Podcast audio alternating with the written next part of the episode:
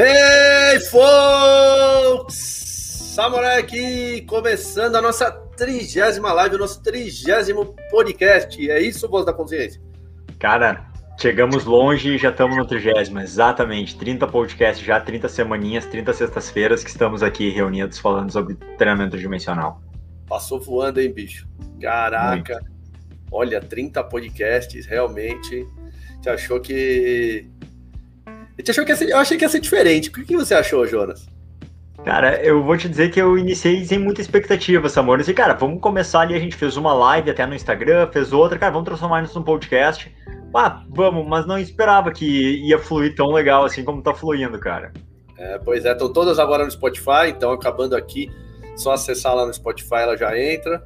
É isso aí. Agora a gente começou com dois e agora viramos três, né? É isso. Bom dia, boa tarde, boa noite, dona Paula Sueli.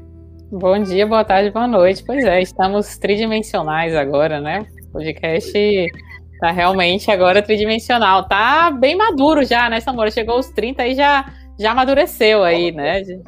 Eu? Travei? Não, continua, continua, continua. Ah, tá, não. Pois é, não, tava falando, né? chegou aos 30 aí já deu, já amadureceu, né?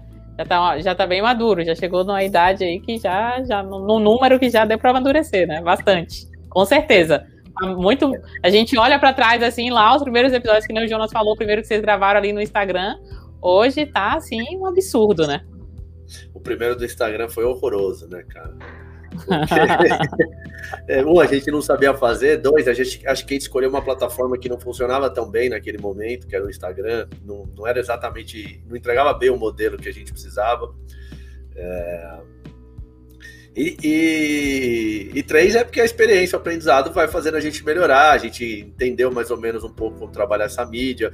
Mas isso é uma coisa, inclusive, que a gente vai abordar sobre isso de alguma forma hoje, também é o, o desenvolvimento que a gente vai tendo ao longo das práticas que a gente vai fazendo. E falando nisso, seu Jonas, qual que é o tema de hoje, que eu já nem sei mais? Hoje nós vamos falar sobre o personal do século XXI, Samora. Semana passada a gente falou sobre o fim da malhação, quer dizer, semana retrasada o fim da malhação, depois o papel que esse personal, né, tinha na malhação, como o fim da malhação impactava nele e o que, que ele trazia de problema para ele. E hoje, cara, se a malhação acabou, o que, que a gente vai fazer? Como é que o personal vai ficar, né? Então tem o personal do século XXI com todas as suas novas demandas, necessidades de trabalho aí, necessidades de atualizações para fazer um bom trabalho aí para frente. Muito legal, é isso aí. Como é que a gente pode entender então esse cara? O personal do século XXI é o cara que nasceu no século XXI, Jonas? Não, é o cara que atua e trabalha no século XXI, né, Samora? Ah, legal. Bom, então semana passada a gente abordou é, bastante em cima do, dos problemas que era o século XX, aquele jogo que a gente estava envolvido ali daquele, daquele, daquele modelo de negócio, daquela, daquele business mesmo, e que peça que o personal representava. Né? Inclusive, uma coisa que era bem interessante é que naquela época começou-se a dar personal só em academias e eventualmente na casa de pessoas que tinham uma certa estrutura para fazer. Porque naquele modelo malhação não dá muito para você dar personal na casa das pessoas porque você dependia muito dos equipamentos. Porque à medida que a gente foi que o treinamento é, funcional foi se difundindo e a gente começou a ver o poder e, a, assim, os ganhos que ele tinha, a gente começou a perceber também uma certa liberdade. Falou, opa, podemos ter esse mesmo qualidade de resultado em qualquer lugar. Posso também montar um pequeno estúdio para mim. Por quê? Porque eu não preciso mais gastar um milhão de reais para montar uma academia. Imagina, uma academia normal, piorzinha que seja, é, é pelo menos meio milhão de reais você gastava. Você tinha que comprar 10 esteiras, você tinha que comprar meia dúzia de bicicleta, um outro transporte, é, todos os equipamentos, só de saída, só de largada você já comprometia muito. Então é um risco que não necessariamente todas as pessoas querem correr ou podem correr, né? Então isso também deixava o mercado mais restrito. Com o advento do treinamento funcional e, e a, do, da, da grande aceitação que ele teve no mercado, começou a se aparecer esse modelo também de pequenos estúdios, às vezes estúdios só de personal mesmo, o cara montava um estúdio só para ele.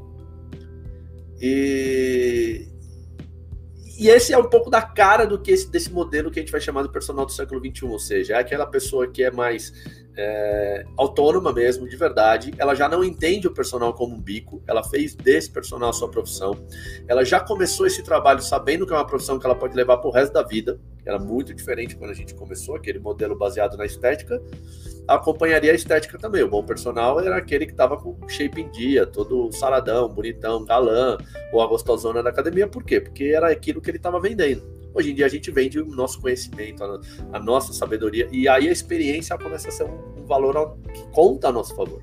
Eu me sinto hoje muito mais apto a dar aula do que eu me sentia há 20 anos atrás. Embora 20 anos atrás eu me sentia o dono do mundo, né? Mas agora eu percebo que eu não sou o dono do mundo e, e, e isso me torna mais apto, né? Uma das coisas que me torna mais apto. E, e esse tema, esse tema, inclusive, que a gente chama de o personal do século XXI, eu abordei na minha coluna da Boa Forma, acho que duas, três semanas atrás. Uh, quem quiser dar uma olhadinha lá. E, e foi uma, uma leitura que eu fiz do meu processo de desenvolvimento. Aonde que eu me desenvolvi? Assim, eu comecei a ver que assim, quando eu comecei a trabalhar, a, a minha perspectiva, a minha proposta, a minha ideia de progresso dentro da área era uma, mas ela se desenrolou completamente diferente. E, e, foi muito melhor e mais agradável e mais completa e, mais, e eu me sentia mais valorizado dentro da forma como ela desenrolou. E quando eu olhei para trás, eu fui entender o processo. O que, que aconteceu nesse período, né? Além de todas as mudanças desse mercado, como eu, eu reagi a essas mudanças e o que foi que eu, que eu, que eu tive que desenvolver para poder trilhar esse caminho. E aí que a gente chamou isso de o personal do século XXI. E, e, e quando eu olhei para trás, o que foi que eu vi? Eu vi oito habilidades, assim, oito, oito, pelo menos oito grandes campos que eu precisei trabalhar forte em mim para poder, inclusive, hoje estar tá aqui falando isso aqui, para poder estar tá escrevendo lá na Boa Forma, para poder lançar um curso que tem 500, mais de 500 aulas, uh, para poder ter viajado por vários lugares do Brasil, do mundo, para dar aula, para estudar também. Então, o que, que eu precisei é, desenvolver em mim para atingir tudo isso daí? Porque é bem importante a gente dar essa olhada para trás e a gente começa até a observar o que a gente fez e o que ainda está faltando fazer também, né? O que, que a gente pode é, é, aprimorar mais. E eu, e eu, eu coloquei para facilitar até o nosso entendimento, é, eu chamei de oito habilidades do personal do século XXI, que inclusive nesse texto da Boa Forma já foi revisitada, né? Como o mundo é orgânico e dinâmico, a gente está sempre revisitando. E é um pouquinho sobre isso que a gente vai falar. É isso, Jonas? É isso, Samor. Eu acho que, cara, quando a primeira vez que tu fez, podemos dizer, a primeira vez que tu fez esse trabalho, né? Fui muito, muito feliz, né? A gente abordou um pouquinho na última live essa questão de como dar nome às coisas, né, trazer a clareza para as coisas, torna o processo de entendimento muito mais fácil. Pô, se eu pensar, ah, o que eu tenho que ser bom? Ah, eu sou bom nisso, mas eu não dar um nome para aquilo ali, eu não sei muito bem, às vezes, no que, que é bom a minha aula. Quando eu não paro para pensar e estruturar a forma que eu dou aula, cara, eu simplesmente dou uma boa aula, mas o que, que é que eu dou de bom? Ah, não, eu faço isso aqui bom. E quando eu coloco nome para essas partes, fica muito mais fácil saber no que, que eu tenho que melhorar, no que, que eu tenho que me focar mais, no que, que eu realmente sou bom, né? E quando tu fez a primeira vez dele, eu lembro que eu peguei um e-book teu, assim, com umas oito habilidades e tal, e ele foi trouxe muita clareza, facilitou muito o processo de entendimento. E agora, com essa nova repaginada, digamos, que foi dada ali pra, com a coluna da Boa Forma, cara, eu tava, dei uma estudada nele hoje de tarde, dei uma lida aqui pra gente ter como falar sobre, e, cara, é realmente como ele é claro, como ele é preciso e como ele traz muita simplicidade para o nosso processo de saber no que, que eu tenho que ser bom e, cara, é muita realidade dentro daquilo ali. Acho, inclusive, que pode ser um desafio interessante para quem está ouvindo, assim, se realmente tem por preceito ser um bom profissional e achar que o que a gente está falando aqui faz algum sentido, vai elencando esses campos e tenta se dar uma nota de 0 a 10, onde você está em cada um deles. Sabe, por exemplo, em algum momento eu vou falar sobre comunicação. Por exemplo, comunicação. Onde você está nesse campo de comunicação? Se você fosse dar uma nota de 0 a 10, e talvez no final desta live de hoje, você vai ter uma ideia mais ou menos do que você é bom e do que você precisa melhorar. E, e talvez você vai perceber que você está gastando muito tempo e energia no que você está bom, que o próximo curso que você está pensando em fazer talvez seja em cima de novo de alguma coisa que você está bom. Não que você não, não tenha que continuar aprimorando o que você está fazendo, mas é legal você caminhar com todas as, as valências meio próximas, né? É, é, é, muito ruim, talvez você ser nota 10 numa coisa e 2 na outra, porque no final das contas você está com uma média 6. Então, se você tiver com 7, 8 em cada um, no final das contas você tem uma média melhor, porque uma coisa só individualmente não vai dar esse resultado. O que vai dar o resultado que a gente está propagando aqui, que a gente acredita que seja um resultado que, que realmente vale a pena quanto personal, é, é você ter todos esses mais ou menos bem desenvolvidos. E aí vai ser impossível você ser 10. Em comunicação, você não vai ser tão bom quanto o William Bonner, por exemplo. Não, não precisa. O que você vai fazer, você não precisa. Mas você não pode ser tão ruim é, ao ponto de, de sei lá, não conseguir se expressar de forma alguma. Isso sim vai te atrapalhar muito mais. Você é um ótimo professor que não sabe, por exemplo, vender o seu produto, comunicar o seu produto, anunciar o seu produto. Aí sim você vai se atrapalhar muito, não é, Paula? Essa, Moura, você falou uma coisa que era exatamente o que eu ia dizer, essa questão de usar aquilo ali quase como uma cartilha. O que antes a gente viria ali, né, se, se fosse falar do personal, talvez tivesse dois itens e um principal seria o, o campo técnico, né? O, o, personal tinha que ser muito bom ali na, na questão técnica e não sei, qualquer outra coisa que fosse evoluir ali. Então, quando você é, destrincha ali, né, você coloca é, com muita clareza todas as outras competências que, que tem que ter, né? Uma, uma, pessoa que está trabalhando com pessoas, né? Então, isso fica muito claro ali que vai muito além do técnico, que você contempla ali o técnico, mas precisa muito dessas outras coisas e que nem você falou, às vezes você já está muito bom tecnicamente, mas ali já está tá, tá lotado, né? Você já estourou, não tem mais por que você está investindo tanto tempo naquilo. Quando você tem clareza de que outras coisas precisam da sua atenção, né? E aí você pode direcionar sua energia e ser o, o deslanchar na, na sua carreira que você precisava, né? Ser o, o start ali que você precisava. Às vezes estava empacado, olhando, achando que era só aquilo ali, investindo naquilo sua energia. E aí você olha para outra coisa e diz, ah, tá, e aí de repente a coisa deslancha porque o, o que precisava não era mais aquilo, né? Você já era muito bom tecnicamente. Então, é, isso realmente para mim é uma cartilha, lembro que até porque eu comentei, para mim é o manual do, do personal, é isso aí, segue que não tem errada. É isso aí. Antes da gente começar, só mandar uma boa noite para Fábia Rossetti, que está por aqui, para Viviane Valério, para Suzana. É isso aí, meninas, vamos lá. É, nosso público é sempre feminino, né? Então, isso aí, ó. Esquece, vamos embora? Então, vamos começar então a seguir o roteirinho lá do, da Boa Forma, que eu acho que ele é um bom norte pra gente. Qual seria então a primeira habilidade, senhor, voz da consciência? A primeira habilidade, e não é à toa que ela tá em primeiro nessa, amor, que realmente ela tem um peso e uma importância muito grande, cara, dentro do nosso papel, é a questão da inteligência interpessoal. Certo. O que você entende por essa inteligência interpessoal, seu Jonas?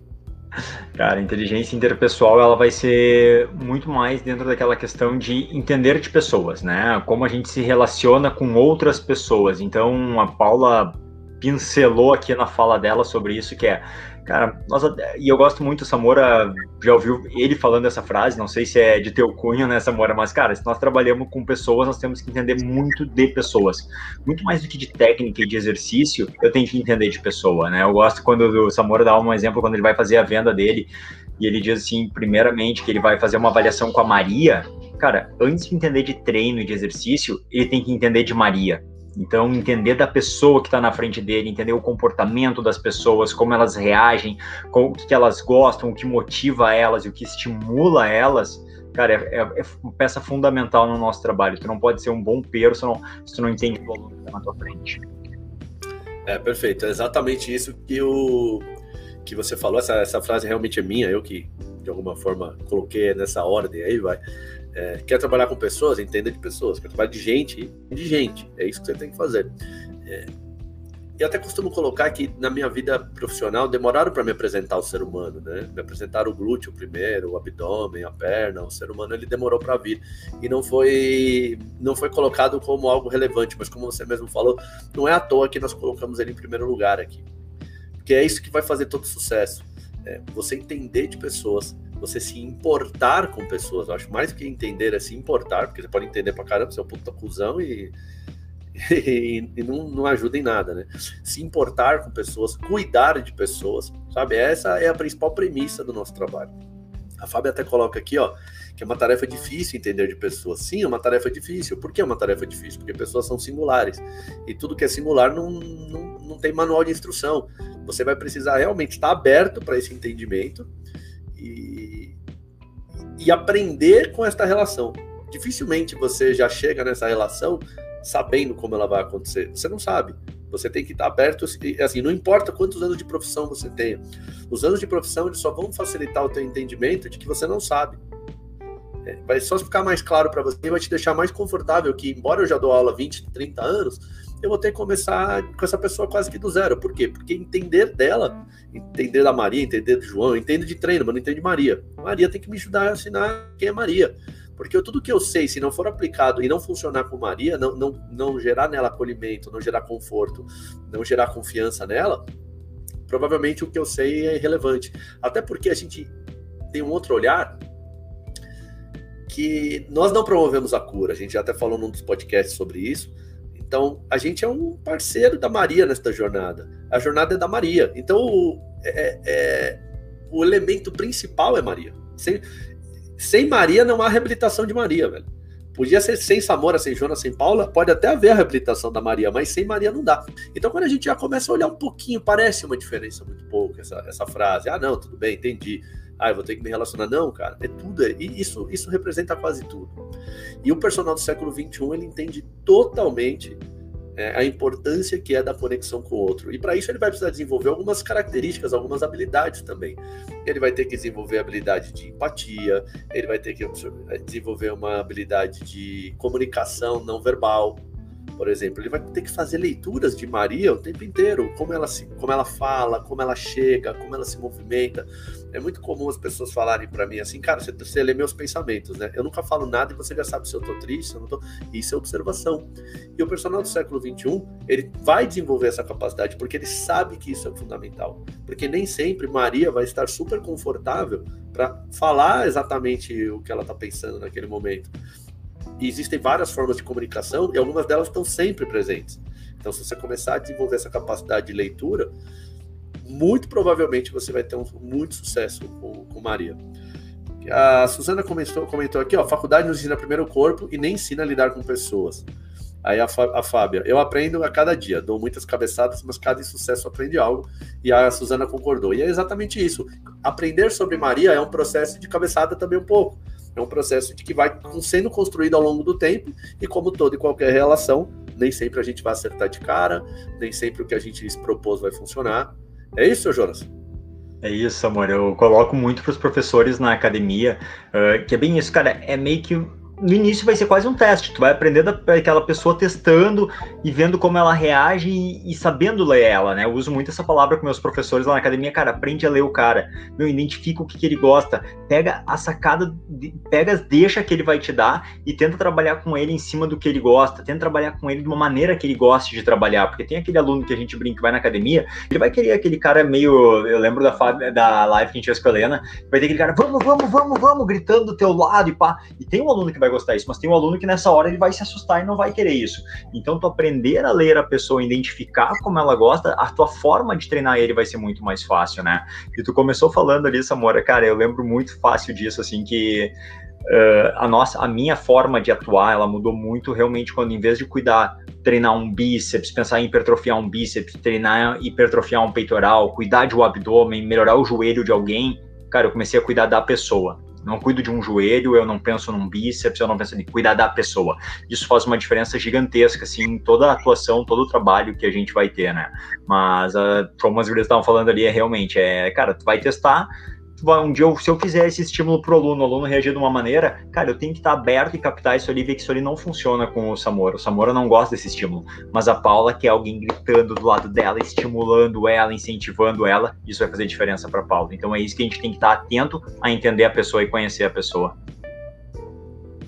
É, uma coisa assim, Samora, essa coisa que você falou até da leitura das pessoas, assim, que eu até brinco, né? Inclusive, por exemplo, hoje é, eu tenho ba a barreira, na verdade, do, de estar ali no 100% online. Então, o, o, perceber o aluno, ele se torna ainda com olhar ainda mais atento, né? Eu tenho que estar ainda mais atento. Então, eu até brinco, quando o aluno chega e dá bom dia, eu já percebo que tem, o que está acontecendo ali no dia, né? Que eu já estou acostumado com um tipo de bom dia ou boa noite e já vem às vezes um bom dia e às vezes eu tinha a lógica, né, de uma aula preparada ali, eu falo, ih, cara, hoje essa aula não vem, né? Aí é a aluna que, que ou essa aula não faz sentido. Então ter esse tipo de percepção muito sensível, né, muito delicado, ter que estar atento justamente a esses sinais que você falou, os sinais que vão além não, além do da fala, do chegar e falar, olha, hoje eu não estou bem, aconteceu isso, eu dou um bom dia ali e já falo, oi, bom dia. Então, tá muito atento a isso para você poder construir não tá engessado, né? E aí, para mim, acho que fala muito de. Confirma muito essa coisa do, da, da inteligência interpessoal, né? Que nem você fala aí. A Paula mesmo fala muito, né? Que eu leio o pensamento dela muitas vezes, né? Ela fala, cara, você ia. Eu ia falar, você entendeu tudo. Mas assim, a gente, a gente é um trio aqui, né? E, e, a gente sabe que assim, eu tenho que me relacionar com a Paula de um jeito, com o Jonas diferente. O Jonas relaciona com a Paula de um jeito, comigo diferente. Assim como a Paula se relaciona com nós dois diferentes. Isso é tão natural na nossa vida, né? A gente às vezes faz até sem perceber. Quando você vai ver, você não trata as mesmas pessoas, as pessoas iguais, porque elas não são iguais. Se elas não são iguais, a gente não trata igual. igual. Porque o que é valor para um não é valor para outro, o que machuca um não machuca o outro, o que estimula um não estimula o outro. E isso serve na nossa aula de toda forma também. Vamos pular de tópico? Qual é o próximo tópico, senhor Voss?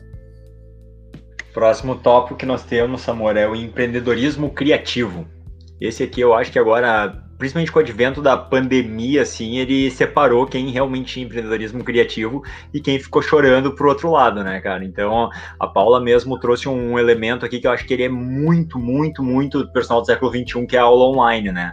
E ela só foi possível se ela tivesse preparada para isso. É, essa coisa da, da aula online trouxe, deixou isso claro ali quando você chegou e você não teve escolha e você teve aquele elemento ali para fazer valer, né, o, tudo que você tinha ali. Então, o, o, online, ele exige, né, que nem eu falei no, anteriormente, pensando na aula ali, né, ele exige muito mais, exige uma atenção ali, né, na, na, na com o aluno ali, que os alunos até brincam assim, falando Cara, como que você tá, tá percebendo isso, assim, né? Porque às vezes parece que é, está dando a aula, mas está só com a câmera aberta, não está ligado, mas você está ligado ali muito além.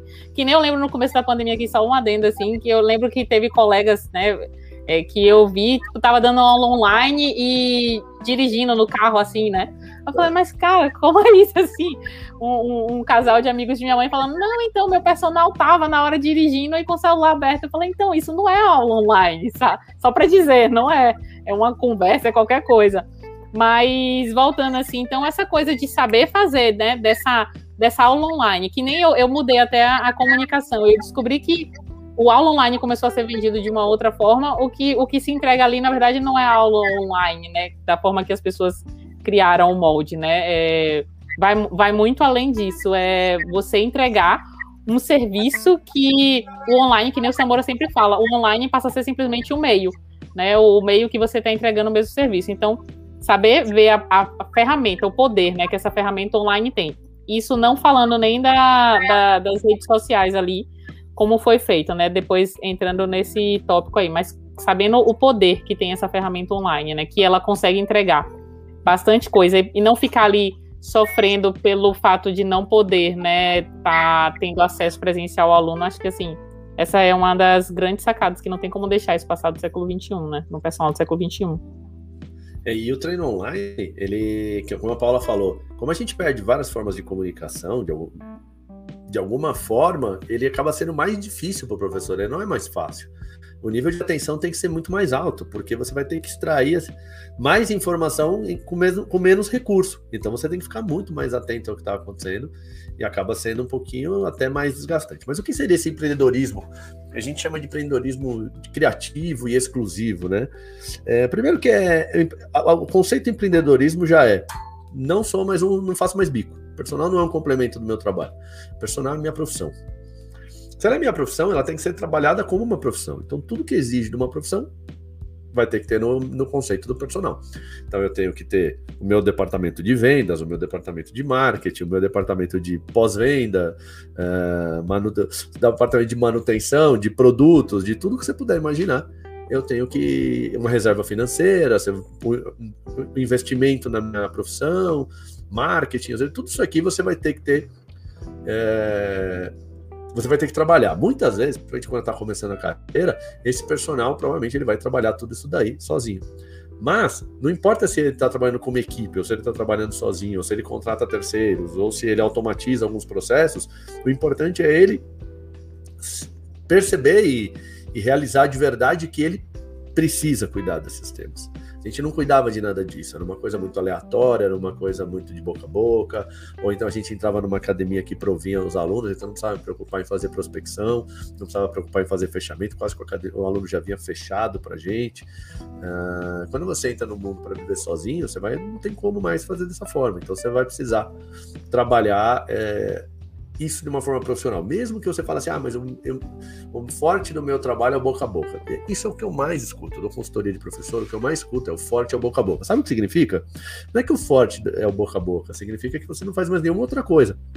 Como você não faz mais nada, e de vez em quando aparece um aluno que teu aluno te indicou, realmente fala, é, a maioria dos meus clientes vieram de boca a boca. Mas isso é ruim. Esse boca a boca aleatório, ele tem que ser um, um bônus para você tá? Aquele que você não pediu para ninguém, do nada o cara te indicou, legal, que bom, mas você não pode depender a tua vida disso. Quando você é um profissional realmente deste mercado, você tem que ter a tua forma de prospecção, você tem que chegar nas pessoas, você tem que ofertar o teu produto, você tem que criar mecanismos para que isso aconteça e que haja uma, uma entrada de aluno com maior frequência. Para isso, você vai precisar ter todo o seu aparato de marketing e comunicação. Você tem que ter um site, você tem que ter as redes sociais, você tem que criar formas de venda. Agora, o boca a boca vai, vai deixar de funcionar? De forma alguma. Mas até para o boca a boca você pode se organizar. Então, você pode criar dentro do, do teu espaço algum benefício para o aluno que te indica algo. Para não ficar na cabeça dele só uma, ah, um dia eu vejo, vou falar. Não, ele fala, poxa, se eu fizer isso, eu faço com carinho, claro, boca a boca é sempre uma gratidão, é sempre uma forma de recompensa, de, de valorizar o trabalho, de reconhecimento. Mas por outro lado, cara, se ele ganha alguma coisa, fica mais legal ainda, né? E, e acho que é esse o, o, o, caminho. Então, a primeira coisa é entender que esse personagem agora ele é um empreendedor e por ser empreendedor ele tem que cuidar de tudo. É, o que, que é, o que, que seria esse termo criativo, né? Esse termo criativo, ele, ele, ele por si só ele já se auto-explica, né? Nós estamos relacionados à criatividade. Ou seja, não, não adianta a gente seguir um modelo próprio o tempo inteiro. Por quê? Essa lógica de, gente ser, de todo mundo ser igual não vai beneficiar você. Por quê? A, a, a Madre Teresa de Calcutá ela fala uma frase tão linda que ela fala assim: Eu sou um grão de areia no oceano, mas o oceano não seria o mesmo sem eu. E eu não sei quem é outra pessoa que fala, mas ele fala assim: todas as personalidades do mundo já estão preenchidas, menos a sua. Então você tem você. Quando você é você, você traz elementos para o seu trabalho que só você tem. E se você aperfeiçoar esses elementos, você vai entregar né, um produto que é exclusivo seu. E quando você tem um produto que é exclusivo e alguém se apaixona por ele, dificilmente outro serve. Podemos até pensar num relacionamento. Você se apaixona por aquela mulher, aquele homem específico. Dá para chegar para você, você morrendo de amor, apaixonado e falar: pô, esse aí não tá disponível, serve esse outro aqui, ó, também é homem, ó, também não serve. Não serve. Quando você se apaixona por algo que tem suas características peculiares, você você tende a realmente ficar com aquilo. E o melhor jeito de você fazer isso é onde entra o lado exclusivo, é você sair do você e colocar no teu negócio valores que só você tem. Então, que música que você vai usar no, no teu cara? Você vai usar músicas que você acha que faça sentido para você. Não que é a música que toda academia toca. Por quê? Porque se você fizer tudo que toda academia toca, você não tem diferencial. E quando você não tem diferencial, você perde para quem é mais forte economicamente falando. Porque ele vai ter poderes que você não tem. Agora, quando você é você, mesmo um cara muito forte economicamente falando, ele não consegue competir com você no campeonato de ser você. Por mais que ele invista grana. Então, quando você traz os seus valores e os seus elementos para o seu negócio, primeiro, dá muito mais prazer para você. Você mesmo se identifica muito mais com o seu negócio. Você entende qual o caminho de criação, de, de crescimento desse negócio. Você, isso é natural para você. Passa sempre por você, tudo que todo, todo o progresso desse trabalho. E você é, traz para o mundo o que talvez o mundo não vai encontrar aqui. Ninguém vai encontrar outra pessoa que não seja você. É isso, Jonas? É isso, Samuel. Essa é uma tecla, assim, eu gosto mais e a maneira que tu abordou ela com, cara, se eu fizer o que os outros fazem e tiver alguém que é maior, talvez economicamente, que eu tiver mais poder de investimento, de oferecer esse mesmo serviço que eu ofereço, mas numa proporção talvez com maior qualidade em termos de estrutura, porque ele teve mais capacidade de investimento, eu vou perder para ele. Então, no momento que eu faço igual a ele, cara, eu estou criando uma concorrência que quando eu crio uma coisa exclusiva que é minha, eu não tenho concorrência. Eu brinco, né, cara? Eu tenho uma academia, mas as outras academias daqui não são minhas concorrentes, porque elas disputam pelo cliente diferente do meu cliente. Não é a mesma coisa, né? Que nem eu posso ter restaurante, mas a Paula pode ter uma churrascaria e eu posso ter um restaurante vegetariano Nós estamos, dois somos restaurantes, estamos dentro do mesmo nicho de negócio, que é alimentação, mas estamos buscando mercados totalmente diferentes, né? Porque o meu restaurante tem as minhas características, coisas que eu acredito e coisas que eu valorizo. E isso eu acho que é muito importante o personal entender, Samora, não somente para aquele cara que ele vai vir aqui e vai pensar, ah, mas eu não tenho meu espaço. É esse é o principal mindset, talvez, que ele tenha que mudar, que ele é uma empresa que ele é uma, um negócio, ele não é simplesmente o personal que vai na academia da aula. Então, esse negócio dele, como ele é, né, que seja como personal ou tendo um espaço físico, tem que ter as características dele e o jeito dele. Então, tem que estar presente na forma que ele dá aula, no material que ele usa, que seja uma camiseta, um uniforme, né? Não pode ser, ah, olha só, aquele personal ali fez uma camiseta assim, eu gostei, eu vou copiar porque ficou legal. Cara, ele pode servir de inspiração, né? Tu pode gostar da ideia, mas tu vai ter a tua com a tua característica, com o teu jeito, com a tua história, com tu, tu fala muito forte isso ali, eu acho concordo demais, é a questão dos teus valores, dos teus princípios. Então, olha só que legal, antes de ter definir, de fazer isso, tem que ter definido o que são os teus valores, os teus princípios, quais os valores da tua empresa, o que, que tu vai acreditar, o que, que tu vai entregar. Então, não importa se é um espaço físico, eu acho que isso é importante o pessoal entender aqui quando a gente fala nessa questão de negócio, não é só o negócio físico, é que nem a Paulinha. Eu tenho meu espaço, o Samora tem o espaço dele, mas a Paula tem o negócio personal dela. E o negócio personal dela, se tu entrar na rede social da Paula hoje, tu fica impressionado com a qualidade que tem em termos de entender que aquilo ali é um negócio. Tu entra na, no Instagram da Paula, cara, tu vê que ela é uma personal e tu sabe o nicho que ela atende, tu tem a marca dela ali, tu sabe qual é a cor da marca, qual é a, o logo da Paula, tu, tu, tu, tu, colocou o olho ali, tu identifica. Porque a Paula tem esse espírito profissional de empreendedorismo dentro da empresa personal dela. É, tem essa coisa até que. O, o, engraçado que hoje eu tava comentando isso assim, né? Falei, cara, mas como é que no dia? Porque volta e meia alguém pergunta e fala, ai, não, tô trabalhando, é, parece que eu trabalho o dia inteiro. Mas não é o trabalho o dia inteiro dando aula. É porque tem uma hora ali, se olhar, no final das contas, o da aula é o desfecho disso tudo, né? No final das contas, eu dou, é quase eu dou aula também, não, não exatamente assim, mas é, e aí depois eu vou, e eu paro, e do nada eu vou criar alguma coisa, e eu vou colocar aquilo em prática, e eu vou pensar na parte do financeiro, e como que eu vou planejar alguma estratégia, e eu penso para o próximo mês, e olha isso, está chegando. E de repente, se eu tivesse, se fosse uma empresa e tivesse em vários setores, estaríamos as várias Paulas trabalhando todas ao mesmo tempo, mas isso aí é prolongado ao longo do dia. Então, não tem que como como passar, não deixar mais passar por isso. Não tem mais para como ficar naquela conversa de Ai, não, mas eu não tenho um saco para fazer rede social. Não dá mais, sabe? Para, ai, não, é muito chato, ai, eu não gosto, ou ah, é, ah, eu não. não nem, nem a coisa do eu tenho vergonha, enfim, que hoje a gente já vê que tem várias formas de você se comunicar ali. O, o, o vídeo é, enfim, é uma delas tem infinitas formas, mas não dá mais para pensar de, ah, eu não tenho, não tenho um saco, não tenho tempo. Uma das coisas que hoje é realmente facilita, que nem o Jonas falou da minha rede social, é muito simples para mim hoje, qualquer coisa eu falo, olha lá no meu Instagram, eu não preciso nem chegar e tá falando, olha, eu trabalho com isso, e é assim, e dizer, não, olha lá, lá tem o um depoimento, lá tem dizendo o que eu faço, o serviço que eu atendo, a forma que eu trabalho, tem os meus alunos falando. Então, eu chego e mostro, é que nem chegar na academia e eu vem dar um passeio aqui na academia, é a mesma coisa, sabe? Passeia lá no meu Instagram que você vai olhar. Então, essa coisa da comunicação e ir percebendo, e assim, é importante até, Samora, é, quando eu comecei a fazer, eu comecei a fazer a rede social no final de 2018, de lá para cá já mudou muito. Toda hora eu chego e olho, eu falo, cara, isso aqui não é e aí eu já mudei toda hora, até entender mais ou menos cada vez mais como que aquilo ali vai ficando a minha cara, né? Como que de fato vai falando sobre a Paula naquilo ali e, vários detalhes. Então é, é, um processo contínuo, tenho certeza que vai mudar ainda muito, vai mudar sempre, mas tá percebendo exatamente aquilo ali, tá sempre deixando com a minha cara, né? Se, claro, se a Paula antes do mentorship era um, imagina se a rede social poderia ser a mesma, não dava, né? Tinha que mudar. É bem verdade. Assim, rede social é uma coisa dinâmica e orgânica. Ela tá mudando o tempo inteiro, então também exige que a gente mude o tempo inteiro. Eu costumo falar uma frase que eu falo assim: é, por fora todo estúdio é igual. E quando você usa essa, esse, essa, esse benefício de ser você e agregar o seu valor ao seu trabalho, por dentro já não se torna mais igual.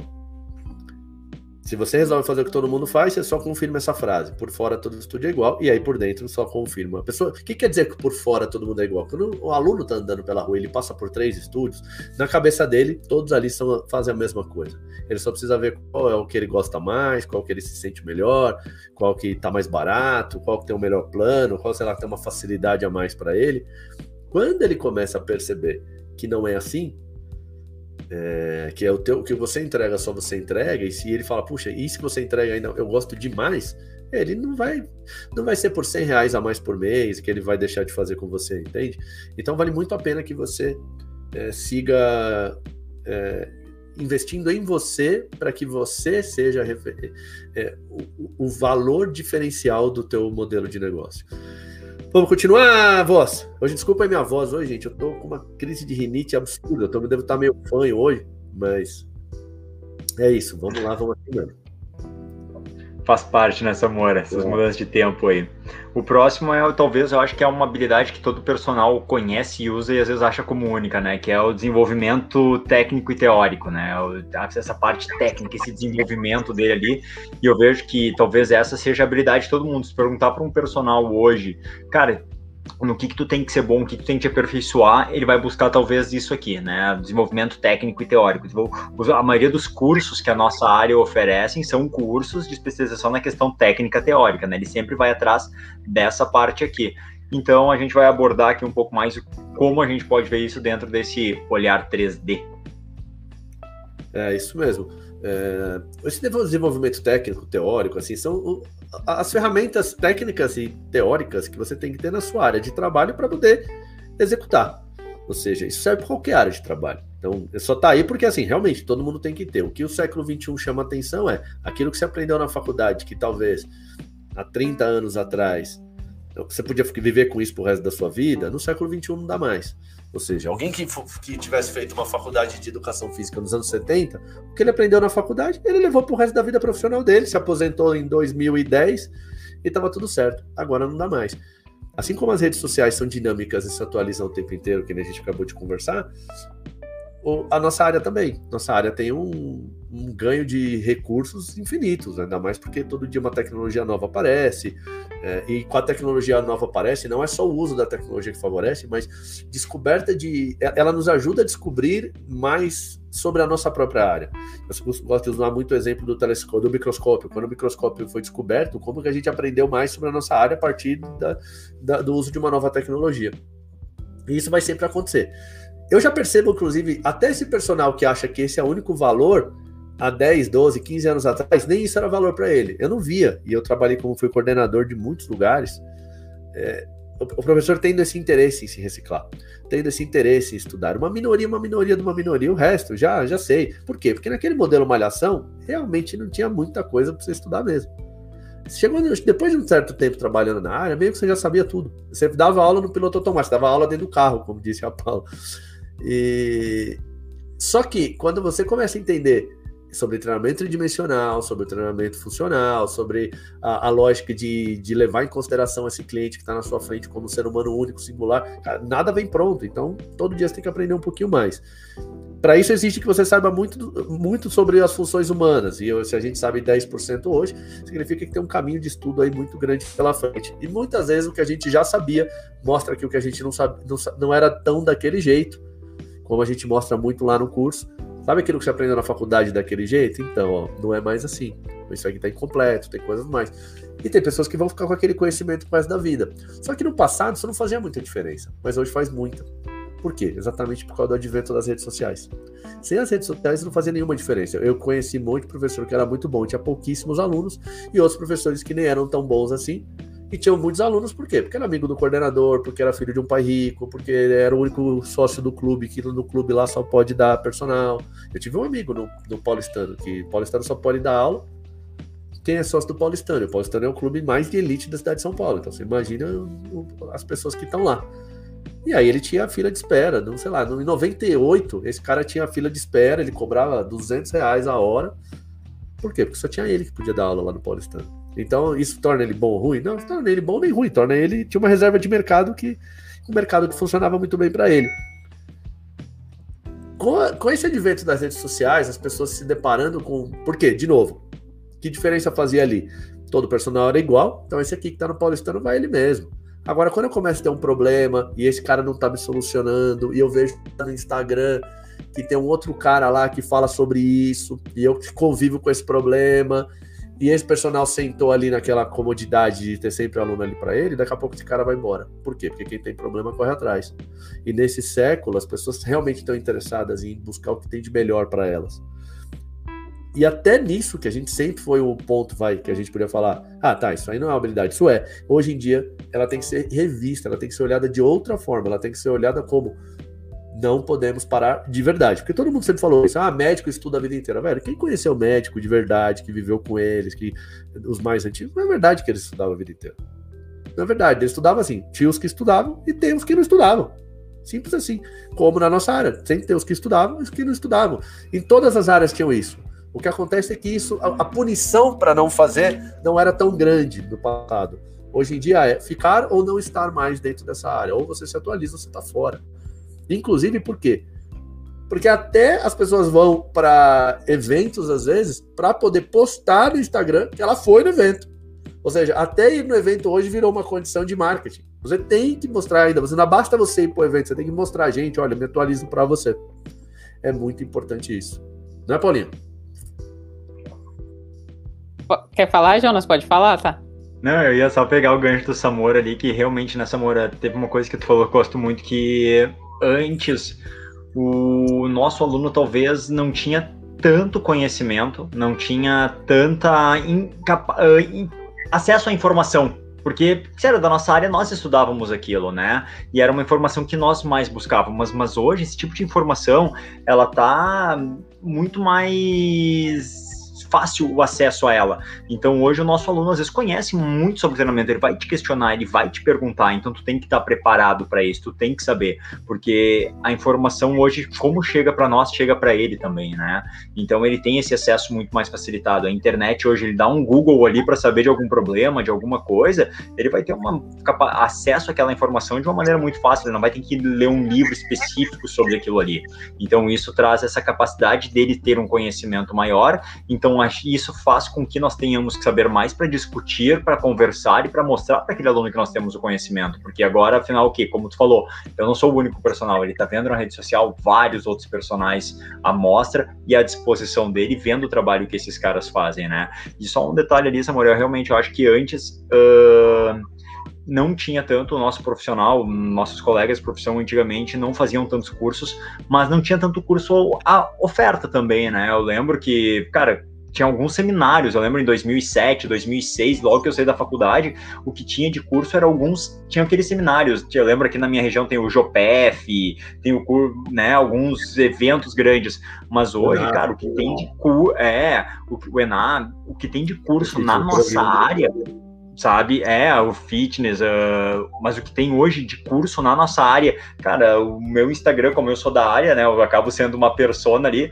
cara, sempre tem um curso, assim, de alguma coisa, ah, curso nutricional, curso de Kirobel, curso de Clubel, curso de yoga, curso disso, curso daquilo, tem muito curso de oferta hoje, e o personal hoje, ele, eu vejo, é isso que eu falo, ele acaba se querendo especializar mais e mais nessa parte técnica, querer buscar sempre esse mesmo tipo de curso, uma nova técnica, uma nova forma forma de saber e não se aperfeiçoa nas outras habilidades. Essa é a habilidade que eu vejo que os cursos têm uma demanda grande, uma oferta grande de curso nessa área e é onde o profissional acaba sempre procurando. Você tocou num ponto, espera só um pouquinho, Paulinho, que é, que é bem interessante. No passado, o, o aluno conhecia este mundo através da gente. Então é você que apresentava para ele o mundo do fitness. Por isso que não fazia diferença você ser bom ou ser ruim. Fazia mais diferença quem tinha mais acesso a clientes. Por quê? Porque você apresentava para ele o que, que era verdade no fitness, o que, que era verdade no movimento, o que, que era verdade no treinamento. Porque como ele não tinha acesso a essa informação, ele não quer trocar você por outro, porque uma vez que você apresentou para ele, e você vai entregar isso, porque você entrega o que você apresenta, e que é verdade, então não há outra coisa. Poderia ser numa conversa de bar, um dia, conversando com um amigo, ele trocar uma ideia, falar, não, eu faço isso com o meu personal tal. Mas também os personagens não faziam muitas coisas diferentes, então no fundo também isso era uma verdade. Agora, hoje em dia não, é exatamente essa lógica. Ele vai procurar no Instagram, ele vai ver outra opção. E ao ver outra opção, ele vai te questionar. E se você não estiver preparado, ele vai começar, é, veja bem, talvez não seja um bom investimento esse que eu estou fazendo. É, eu ia comentar justamente, na verdade, isso, Samora, que o aluno ele não não te confrontava, né? O que acontece hoje é muito comum, do nada o aluno vai e marca o seu arroba lá no post de alguém que viu e que quer saber, né? O que, que você acha daquilo ali e por que, que a gente está fazendo isso se você tá se aquilo ali estão falando, né, é diferente. Então, hoje até mesmo que não queira, o personal precisa dar o mínimo de atenção, é a mínima atenção que ele vai dar vai ser isso aí, né? A estar tá ali atento realmente ao que está acontecendo. E a, a, outra grande coisa, né? Que realmente, até o próprio, se a gente pensar no, no, no, próprio, assim, no Fitness Brasil, no ISA que tinha, todos os anos ali, eu lembro até, quando eu estava na faculdade, tinha sempre o, o, curso de personal, o curso de musculação, o curso de, o curso de personal, o curso de musculação, curso...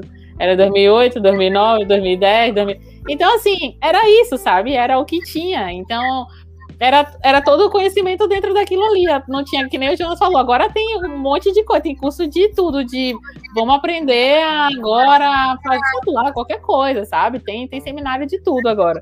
Mas antes era justamente aquilo ali. Então, até o desenvolvimento técnico que se achava que era não, então a gente investe muito, era todo mundo o tempo inteiro ali bebendo da mesma fonte, dado pela mesma pessoa e não tinha, na verdade, um desenvolvimento técnico, né? Não tinha evolução, não, não não tinha para onde ir. Então, realmente, hoje, é, tá muito atento. Hoje, o, o, o, mundo, de alguma maneira, nos forçou e tem que ser assim, né? Não tem para onde correr. Tem, que, tem, tem muita coisa, tem que estar tá atento a tudo isso aí. As coisas estão assim, né? Mudando.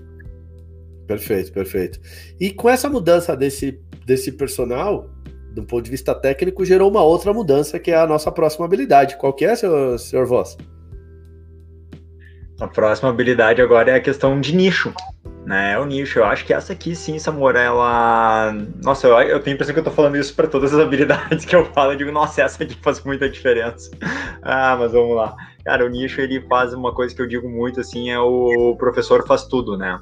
A gente uhum. trabalhou por muito tempo, o professor faz tudo. Ah, eu tenho meu tio é hipertenso. Não, não, eu, eu dou aula para hipertenso. Ah, mas a minha esposa tá grávida. Não, eu atendo grávida também. Ah, mas eu queria, eu preciso, tô começando a correr ali, eu quero melhorar minha coisa. Não, eu dou aula para corredor também. Cara, tô pensando em emagrecer, eu faço emagrecer, a gente acaba fazendo tudo, só que às vezes não fazia nada bem feito, né? Eu brinco, é que nem uma, logo que a gente comprou o, o apartamento que a gente mora, assim, tinha o cara que tinha que quebrar uma parede, fazer ali. E a minha esposa perguntou para ele: ah, tem que fazer determinada coisa ali no prédio, tu não faz? Ele, não, eu, eu faço também. Cara, eu sei que assim, ó, várias coisas que a gente pediu para ele fazer, ele falou que fazia, mas várias delas depois a gente se arrependeu horrores porque o cara não era encanador, mas ele fez o encanamento. Depois a gente teve que chamar alguém para fazer aquele encanamento. Porque o cara, ele não vai perder o trabalho, né? Ah, tinha que pintar o quarto ali. Não, não, eu pinto. Pô, como a pintura, né? Vou te dizer como é que ficou a pintura. Porque ele não era pintor, mas ele pinta. Pintar qualquer um de nós pega aqui e pinta. Mas tu contratar um pintor, faz muita diferença do que pegar um cara que pinta, né?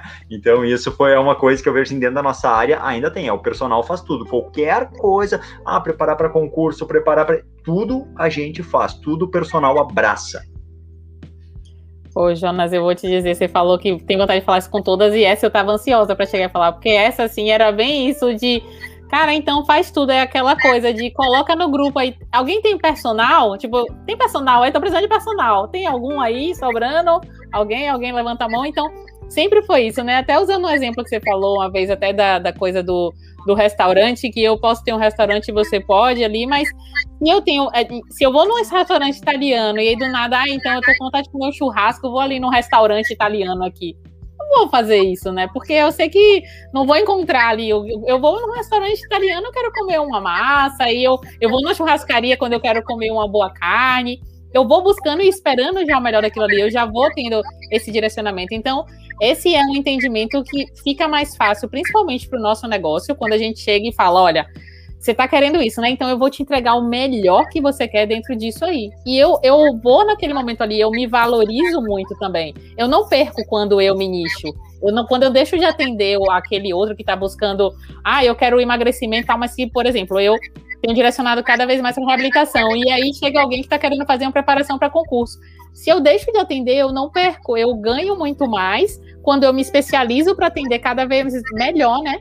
O nicho ali que eu direciono. Então, nichar o, o, serviço, ele a gente ganha sob todos os aspectos, né? Tanto na hora ali de que você vai né, na, na questão do, do, seu valor do preço ali da sua hora, né, quando você vai falar, bom, você está pagando, você entende que você está pagando, se você vai pagar um preço maior ali, ai, ah, não, então é por isso, porque aquela pessoa é especialista nisso, valoriza, enfim, é por você, de fato, a pessoa saber o que ela vai encontrar no seu serviço, né.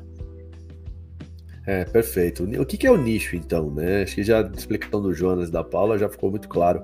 É, no século XXI vai ser cada vez mais comum você ter um professor que ele é especialista em algo que não existia no passado. Existia o personal trainer, não existia personal. Aliás, existia o professor de educação física. É aquele que dava exercício e falava, uhul, vamos lá, galera, é isso aí e tal. Esse era o professor, esse é o nosso estereótipo. Mas cada vez mais a gente vai especializar. Vai ter aquele cara que é especialista em bike, vai ter aquele cara que é especialista em corrida, vai ter aquele cara que é especialista uh, em idosos, vai ter aquele cara que é especialista em gestante, em deficiente, em autismo, em qualquer outra coisa assim. Por quê? também por causa do advento das redes sociais, as pessoas hoje vão procurar o que tem de melhor. Eu, eu costumo até brincar, né, e não há, muita gente brinca dessa forma também. Ninguém lê a segunda página do Google. Ninguém, cara. Você joga lá no Google o que você quer, os primeiros que apareceu ali é os primeiros que você vai procurar. Raramente você muda de segunda página. A terceira, então, nem sabia que existia a terceira. Existe a terceira página do Google? Nem, não sabia. Porque a gente não vê, cara.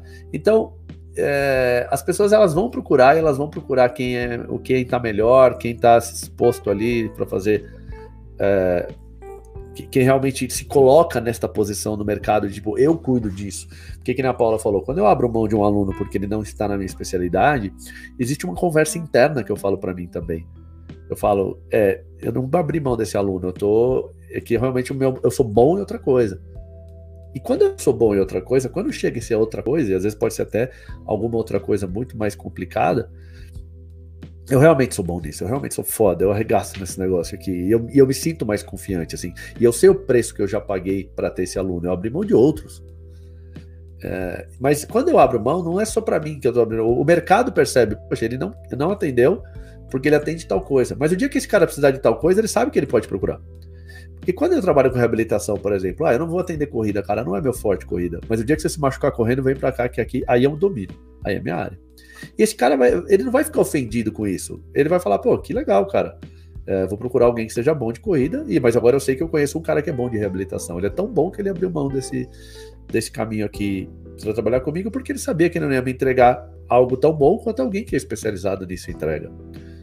É, e há, há, uma dicotomia aqui que eu acho que a gente tem que ser um generalista de maneira geral em conhecimentos sobre várias áreas. Mas em relação a, mas ainda assim nós vamos usar esse conhecimento genérico para achar um nicho de que a gente vai viver e, ser, e tentar ser o melhor dentro desse nicho. Então, se trabalha com reabilitação, seja o melhor dentro desse nicho. E fale para o mercado o tempo inteiro. E quando você define um nicho, fica mais fácil você voltar para o tópico anterior, que é o desenvolvimento técnico e teórico, no que, que eu tenho que estudar. Porque o curso pode ser ótimo, sei lá, de clubel, mas para reabilitação de terceira idade talvez não faça nenhum sentido. E eu não vou gastar uma puta grana, porque tá todo mundo fazendo um curso que eu não vou lá para terceira idade e não faz nenhum sentido. Então eu começo também a desenvolver minha carreira e fica mais fácil para eu comunicar, fica mais fácil para os alunos recomendar, fica mais fácil para criar parcerias. Então, você trabalha com reabilitação, chego no médico que precisa desse tipo de contato e é mais respeitado. Quando você passar para o mercado que eu sou foda disso daqui, eles vão te enxergar como foda disso daqui. E eles te enxergam agora como um profissional que está num outro nível. Você passou aquele lá onde você faz tudo, onde você é o professor, vamos embora aí, gente, vai lá, galera. Você já passou. Nessa fase você já não está mais. Agora você é um dos poucos que realmente são, podem falar que são fodas no que fazem. Deixa eu ler um pouquinho nos comentários aqui. É, a Fábia colocou aqui: o profissional que não sabia dar aula sem equipamento e não sabia ensinar através do comando verbal teve que correr atrás do prejuízo. É, Suzana, antes de um ano de pandemia, eu comecei um canal e isso me ajudou na pandemia a dar aulas online. E hoje dou mais aula online do que presencial. Olha como o mundo foi mudando, né? A Cíntia, boa noite, mestres e comunidade 3D. É, de novo, eu estou passando uma mudança nas redes sociais porque estou me transformando com o mentorship. E também acho que mudará depois do curso. Mudará e mudará muito. Acho que esse nicho a gente acaba encontrando ao longo da vida e o que ela gosta de trabalhar. Sim, é, você pode encontrar ao longo da vida, você pode encontrar no começo da sua, já pode entrar na faculdade sabendo o que você quer fazer. Porque na medicina hoje, é porque, por que, você coloca aqui encontra ao longo da vida, porque ele nunca existiu na nossa área. Mas raramente você vai encontrar um médico que vai entrar para fazer medicina sem saber que ele vai, qual a especialização que ele vai fazer depois.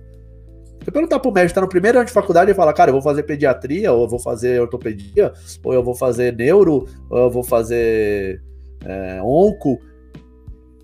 O cara não vai falar, ah, cara, quer saber, eu vou tocando o barco aí, um dia, quem sabe, eu vou escolher o que eu vou fazer. Ele não faz isso. É claro que pode acontecer dele achar que era uma coisa, ele começa a estudar e ele vai passar de, é, uma forma geral por todas as áreas, e de repente, nesse caminho, ele fala: Puta, cara, eu entrei achando que eu queria fazer ortopedia, mas quando eu descobri, sei lá, a, a, reumatologia, eu percebi que não era exatamente a ortopedia que eu queria. A reumatologia é um negócio mais legal. Passei por ali e gostei. Então, mas o, o, normal hoje é o cara entrar na faculdade já sabendo o que ele vai trilhar. Por quê? Porque já é uma profissão nichada por natureza. É, já, já, já demanda uma, uma, uma, uma especialização.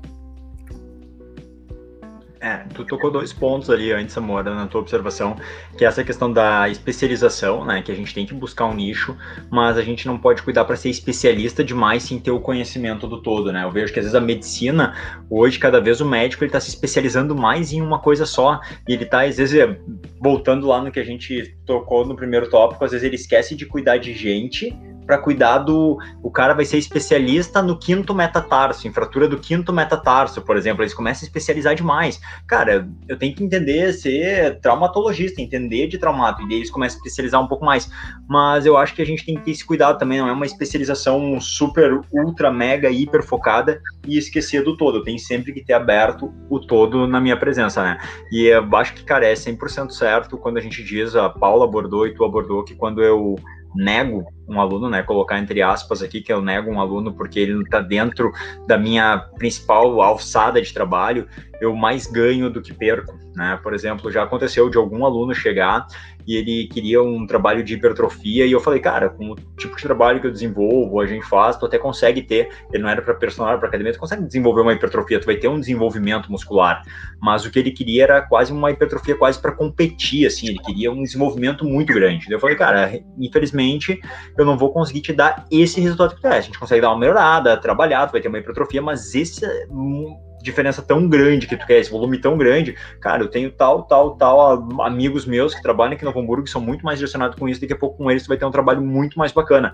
Cara, o cara achou sensacional. Eu expliquei o que eu fazia, ele saiu muito agradecido e foi procurar esse cara, mas esse cara já me indicou três ou quatro clientes. Porque ele, assim, na roda de amigo dele, não, cara, se tu quer isso aqui, tu tem que ir lá naquele cara, aquele cara lá, eles são bons nisso aqui né? Então, ou seja, mesmo ele treinando hoje com outro cara, quando alguém pergunta alguma coisa para ele, ele acaba indicando o nosso trabalho, porque ele sabe, oh, não, para o que tu tá procurando, cara, aqueles caras lá que são bons, vai lá. Então a gente acaba às vezes ganhando mais nisso do que perdendo, né? Porque o que tu direcionou, tu mostrou pro mercado o que que tu faz, tu diz quem tu é e esse mercado fica muito mais fácil de alguém te procurar agora e não simplesmente ah, preciso de um personal, vou ver quem é o personal que eu faço.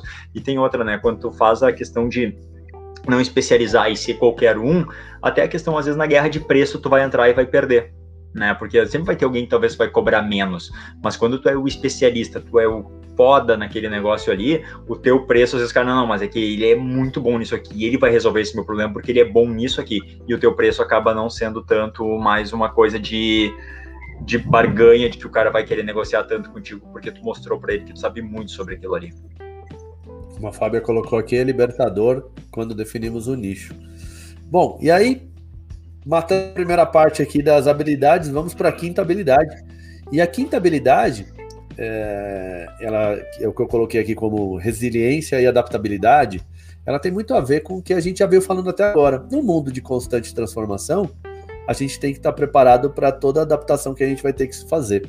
É, não, mas fala assim, mas isso que habilidade é essa? É que no passado você não precisava se preocupar muito. Você, até, até a gente colocou, você aprendia aquela, aqueles conceitos na faculdade e aquilo era suficiente para você levar aquele modelo de trabalho seu para o resto da sua vida. Hoje em dia não é mais. Hoje em dia você tem. Tudo vai mudar. Você, ah, eu sou fera da, da rede social hoje, até mudar o algoritmo. Mudou o algoritmo, amigão, você vai ter que aprender tudo de novo. Por quê? Mudou a, rede social dessa para outra, lembra? Já teve Orkut, já teve Facebook, já agora Instagram, vai pro TikTok. E cada rede tem suas regras, seu funcionamento. E você que foi bom vez em uma, acaba voltando para estaca zero. E se você não tem essa, essa lógica dessa adaptabilidade, você não não vai sobreviver nesse meio. Se você quer sobreviver sendo nichado, é, andando com as próprias pernas por conta própria, dois elementos são fundamentais: a resiliência. Vão ter épocas que vão ser boas, vão ter épocas que vão ser ruins. Então, você tem que saber superar momentos ruins. E para isso você tem que se preparar, principalmente nos momentos bons. Quando uma coisa tá boa, pensa que amanhã pode não estar. Então você vai se preparar financeiramente, você vai se preparar é, estruturalmente. A pandemia mostrou isso muito claro. Quem fechou? Quem não estava preparado. Quem não aguenta o tranco, quem não consegue ficar às vezes um ano sem receber, não dá. Porque desde que consegue ficar um mês sem receber. Por quê? Porque tá mal preparado. Ah, porque você fala isso porque você tá bem estruturado. Mas, cara, tá 11, 12 anos se estruturando para isso, pensando que em algum momento pode as coisas não funcionarem tão bem. Então, tem toda uma forma de pagamento, por exemplo, dentro do meu negócio que favoreceu quando entrou a pandemia. Eu não precisei que nenhum aluno emitisse um pagamento já. O pagamento era tudo automatizado. Então, isso só por isso aí já ajudou ao cara não ter que pensar cinco vezes antes de fazer o pagamento, porque eu forço ele a pensar nessa hora. E quando eu forço ele a pensar, algum momento ele fala: pô, será que é o momento mesmo de eu fazer esse investimento? E agora, cai automaticamente no cartão, quando ele foi ver, já caiu. E aí ele não tem essa, essa chance de pensar. Isso foi pertence ao modelo de negócio. Uh, você tem que ter um colchão, uma reserva ali para poder te bancar em determinados momentos. Outra coisa que era muito comum no passado, as pessoas, por exemplo, viravam servidoras públicas, não porque amavam o serviço público, mas porque o serviço público trazia para ela uma, uma estabilidade que hoje ela não tem mais. As coisas estão mudando, é, até aquelas, aquelas conquistas que a gente teve no passado, você vê é, a, a, nova estruturação das leis trabalhistas está completamente mudada, uh, vão mexer na, na, Previdência. Então, aquilo que você achou o dia que era super garantido, por exemplo, a estabilidade no serviço público, talvez não seja mais. E o que, que vai fazer você ser estável, então? O que vai fazer você ser estável é você ser, saber ser confortável no desconforto.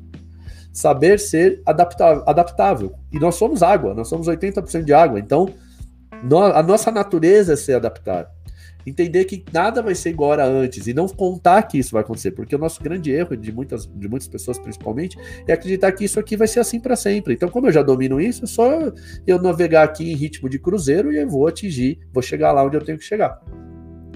Então, começar a pensar e já trazer para tua cabeça, para o teu modo de enxergar a vida, de que tudo está em constante mutação. A única, a única constante é que tudo se transforma. É esta frase. Essa frase é a única constante. Tudo se transforma. Tudo é, é tá, tá, tá, tá, tá, tá em evolução, tá caminhando, não será como era antigamente, nada, do que foi será de novo do jeito que já foi um dia. E, e isso serve para todas as áreas hoje em dia. A escola vai mudar, é, a forma como a gente faz compras já mudou bastante. Quem é que, quem é que, que foi no shopping a última vez fazer uma compra? Sabe? A maioria das coisas hoje você compra no aplicativo. Então, Agora imagina você, que era o cara que estava lá na loja do shopping, falando, não, aqui eu já tenho uma loja boa, esse shopping tem muito movimento, aqui é só fazer o que eu sempre faço que, que vai tocar. E alguém chegou para você e falou, cara, o que você acha de colocar tua loja na internet? Tem um... Não, não, meu filho, isso aqui não vira nada, ó. Que sempre foi assim, vai ser assim. Chegou a pandemia, o que acontece com esse sujeito? Aí ele tem que correr atrás do rabo. Só que aí ele vai perder pro cara que chegou ali primeiro. Aí até ele se adaptar, até ele começar, aí ele perdeu. Por quê? Porque ele achou que aquilo durava para sempre. Então, esta habilidade de estar olhando o mundo, como o mundo muda dentro da nossa profissão, dentro da forma como a, a comunicação, dentro de, de todos os processos que envolvem, é uma habilidade que a gente tem que ter. Então, resiliência, adaptabilidade e até resumir, ficar, aprender a ficar confortável no desconforto, manter a mente sempre limpa, que ó, altos e baixos sempre vão ter, mudanças sempre vão ter, e eu tô tão acostumado com a mudança, e nesse caso até eu mesmo, em primeira pessoa, estou tão acostumado com a mudança, que a mudança não me afeta mais. Quando tem uma mudança, em vez de eu lamentar, eu tento sempre olhar o que, que, que mudou e o que, que eu tenho que fazer para dar conta. E tento antecipar essa mudança. Tá? Quando eu montei meu primeiro curso, o, o Mentorship, que começou em 2017, quando eu falei que era online, um monte de gente torceu o nariz. Ainda bem que era online, né? Se não fosse, eu tava ferrado desde o ano passado. Mas ele é online, ele tá estruturado para ser online. E eu vi gente tentando fazer curso nessa, desta natureza presencial já em 2020, 2019, 2020 e quebrou a cara. Por quê? Porque não tá olhando o mundo como ele é. Porque tá olhando o mundo que já existiu. Está preso lá atrás. E, então, esta é uma habilidade muito importante se você quiser, principalmente, andar com suas próprias pernas. Ah, eu posso ser empregado de alguém? Pode, enquanto esse alguém contar com você, porque o dia que ele puder substituir por um software, pode ter certeza que ele o faz. Mas enquanto isso não, não, não acontecer, você tiver que trabalhar para alguém, o que vai acontecer é que esta pessoa que te emprega, ela está olhando para isso, e é por isso que hoje ela te emprega. E por isso que você é empregado dela e não, não o patrão. Por quê? Porque você não olha para isso. E ao não olhar para isso, você não consegue caminhar nesse mundo.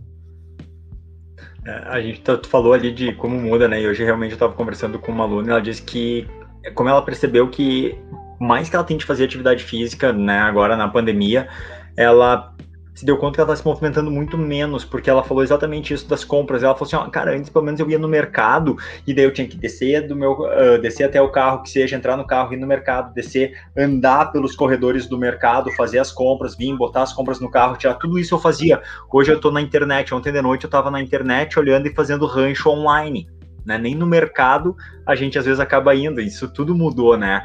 E uma das coisas mais importantes disso aqui, Samuel, eu acho que é uma, uma coisa que a gente já comenta bastante dentro do treinamento dimensional, que é quando aparece um problema, né? Ou eu posso escolher ficar procurando o problema e preocupado com o problema, ou focar na solução. Qual é a solução para esse problema?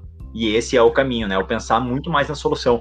Eu sempre falo que logo que entrou a pandemia, e sobre esse tópico aqui, sobre a questão da resiliência e adaptabilidade, eu acho que a pandemia escancarou total isso aí, mostrou, acelerou demais esse processo e mostrou quem tinha essa capacidade e quem não tinha essa capacidade, porque quem não teve a capacidade de se adaptar numa pandemia onde tudo mudou é quem teve maior dificuldade, né? Eu logo que as academias tiveram que fechar aqui na minha cidade, todos os donos de academia criaram um grupo e eles conversavam ali e dava para ver claramente assim o pessoal muito mais indignado com as coisas de não poder trabalhar. Ah, mas agora eu não posso mais fazer isso e agora eu não posso mais trabalhar aquilo e só reclamando das coisas como elas estavam, em vez de pensar em soluções. Bom, então se agora eu não posso trabalhar desse formato, eu só posso trabalhar nesse, como é que eu vou fazer para trabalhar nesse formato aqui de uma maneira mais eficiente, né? É só perguntar, por exemplo, aqui para Paulinha, uh, Paula, antes da pandemia, tu era boa em dar aula online, tu sabia dar aula online, tu trabalhava com que frequência tu dava aula online antes da pandemia, Paula?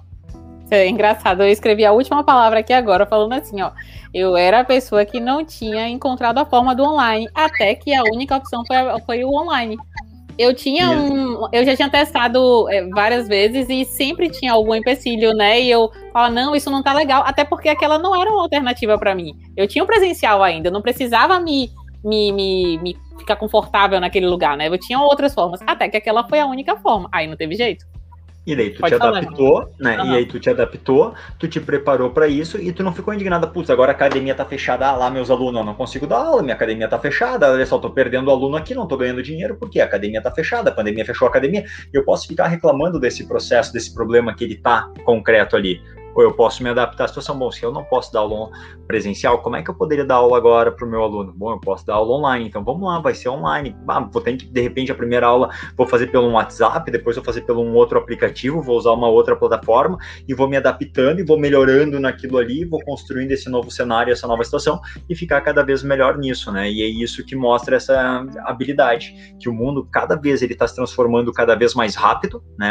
Como é que é o tempo, aquele o tempo que demorou para acontecer alguns eventos hoje é exponencialmente três vezes, quatro vezes evoluiu com velocidade muito maior nos últimos anos, né? Então, essa mudança ela vai estar tá constante, ela vai estar tá sempre presente e a gente tem que estar tá se mudando a ela e não ficar preso, né? Se a gente pegar grandes empresas que pararam no tempo como uma Kodak da vida, assim, nossa, imagina uma Kodak, empresas de videocassete, de fita cassete. Cara, se eles não se adaptaram com a questão de como as mídias mudaram isso, ficou parado no tempo. Então tem que me adaptar, me reinventar e tá sempre atual dentro disso. Eu acho que a aula online, assim, a Paula pode falar bem sobre isso, como foi isso aí, Paulinha.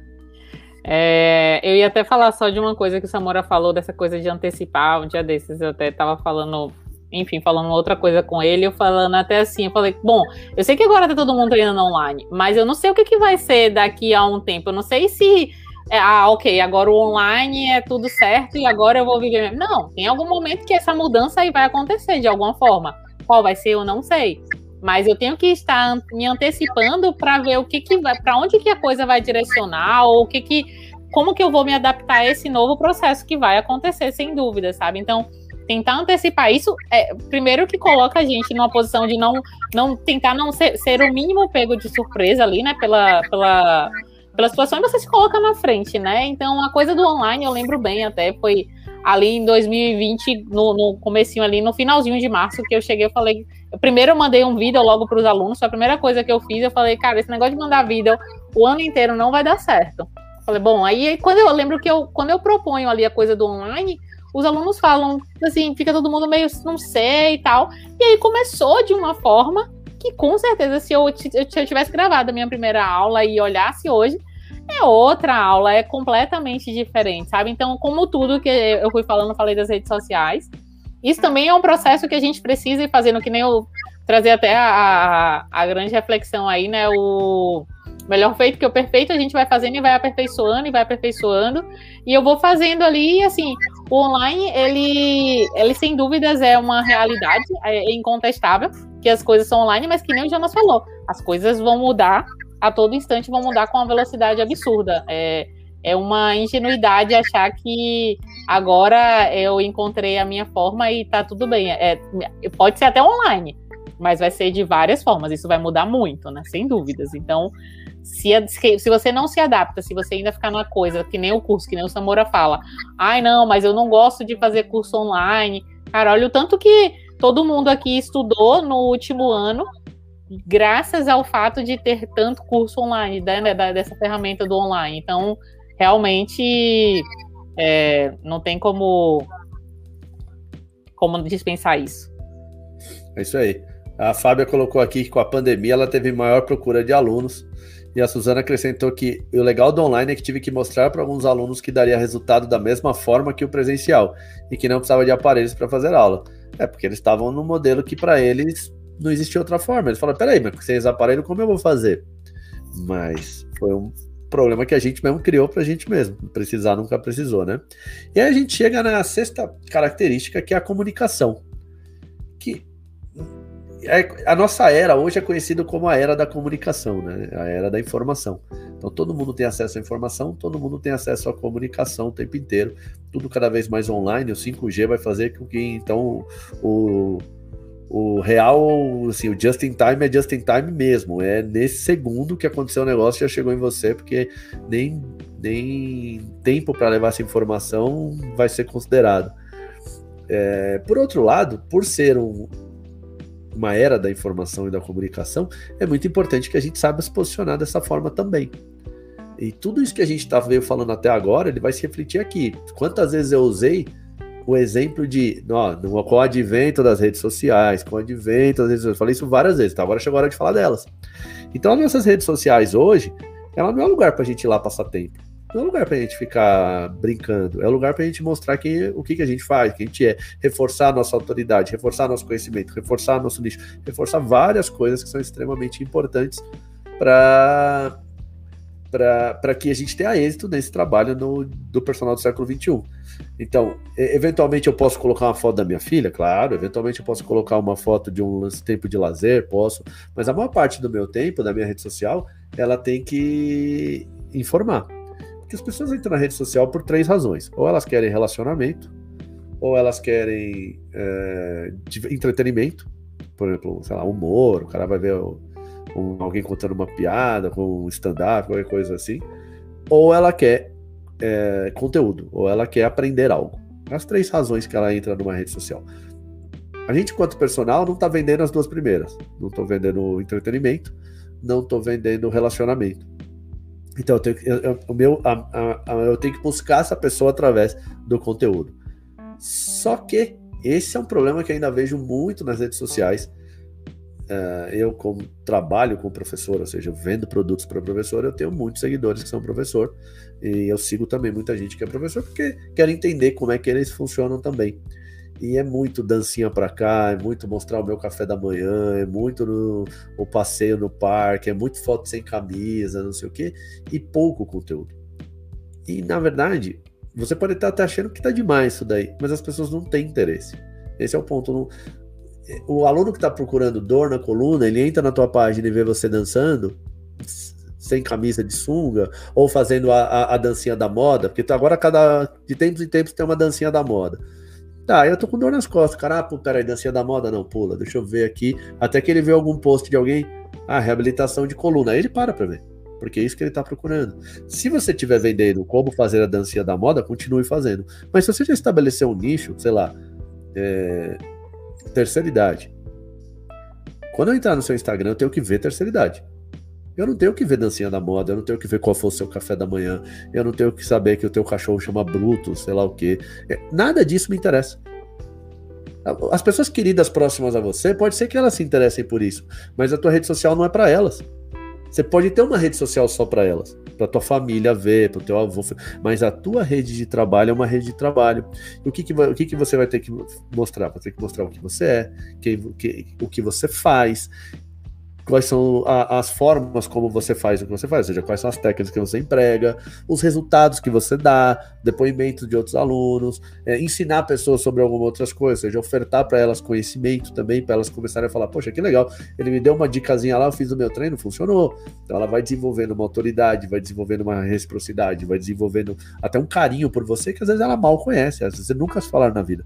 Deve ter pessoas, sei lá, que tem carinho por mim que eu não sei nem que ela existe. Por quê? Porque ela me viu na rede social. Só que eu ajudei ela de alguma forma, nem que eu não saiba. E como que eu fico sabendo isso? Quando pessoas vêm falar comigo depois, cara, eu te sigo há três anos, cara, pô, você faz parte da minha vida. Eu tomo café da manhã ouvindo 365 3D. Isso aconteceu demais quando eu gravei um vídeo por dia. As pessoas vêm falar isso, cara, você, olha, eu via minha mulher, via meu pai e você, cara, as três pessoas que eu mais via, porque todo dia eu ligava lá o videozinho para assistir. Aconteceu com a Paula, por exemplo, deve ter acontecido com o Jonas, de algum momento. É, e isso é, é porque eles encontraram o que eles vieram procurar. Agora, Sobre redes sociais, é claro que existem formas, e é onde entram as formas, os meios. Elas entram em você, na sua característica. Se você olhar a minha rede social, a da Paula e a do Jonas, elas são completamente diferentes. Por quê? Porque nós somos diferentes. Mas nas três você vai encontrar isso que eu acabei de falar. Nas três você vai encontrar. Se você entrar lá, você sabe o que a Paula faz. Se você entrar lá, você sabe o que o Jonas faz. Se você entrar lá, você sabe o que eu faço. E, e tudo que você veio buscar, você vai encontrar ali e isso vai reforçar nossa autoridade, isso vai reforçar nossas vendas, e muitas vezes, mesmo que a pessoa não ache você por ali, que nem a Paula comentou, a gente pode é, entregar o link pro aluno. Olha, cara, você quer saber um pouquinho, o cara veio te procurar sobre algum assunto, você fala, cara, eu já falei sobre o Instagram, dá uma olhada aqui. E aí ele para e observa. Então você já tem um, um, uma biblioteca de material ali. E sabe o que é o mais legal disso daí? Quando você começa a realmente trabalhar para a sua rede social, não só você desenvolve a sua forma de comunicação, mas você passa a se conhecer melhor. E você também aperfeiçoa o que você faz. Por quê? Porque você revisita os seus conhecimentos, que normalmente você fez muito de forma aleatória, mas para poder explicar para um terceiro, você precisa transformar isso que você faz em palavras. E nessas horas, que nem o Jonas falou, a, força da, da, da clareza, de colocar algo muito claro, ali explícito, te faz ver o que, também está faltando na tua estrutura, o que está faltando no teu modelo de trabalho e você consegue enxergar onde você vai melhorar. Eu acho sim, Samora, só abrir um parênteses falou que nas redes sociais as pessoas procuram é, entretenimento, relacionamento e conteúdo, né?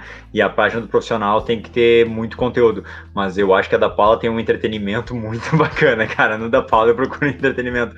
Mas com todo respeito, né, Paulinho? Claro que ela usa o entretenimento para entregar conteúdo, né? Ontem ela fez um post, brinquei com ela ali, que ela botou um fundo de Big Brother ali, fez como se estivesse na casa, quem ela ia votar com isso aí. Cara, ela trouxe um conteúdo muito bacana atrás de uma forma divertida. E é muito diferente do que só fazer uma dancinha por fazer. Então, então é a, forma que ela usou para entregar o conteúdo dela. Eu, eu gosto demais da rede social dela. E um erro muito grande que eu vejo também, Samora, no profissional de educação física, é uma coisa que uma tecla que tu bate bastante, até achei que tu ia falar, que muitas vezes o profissional de educação física ele faz o post para outros profissionais de educação física.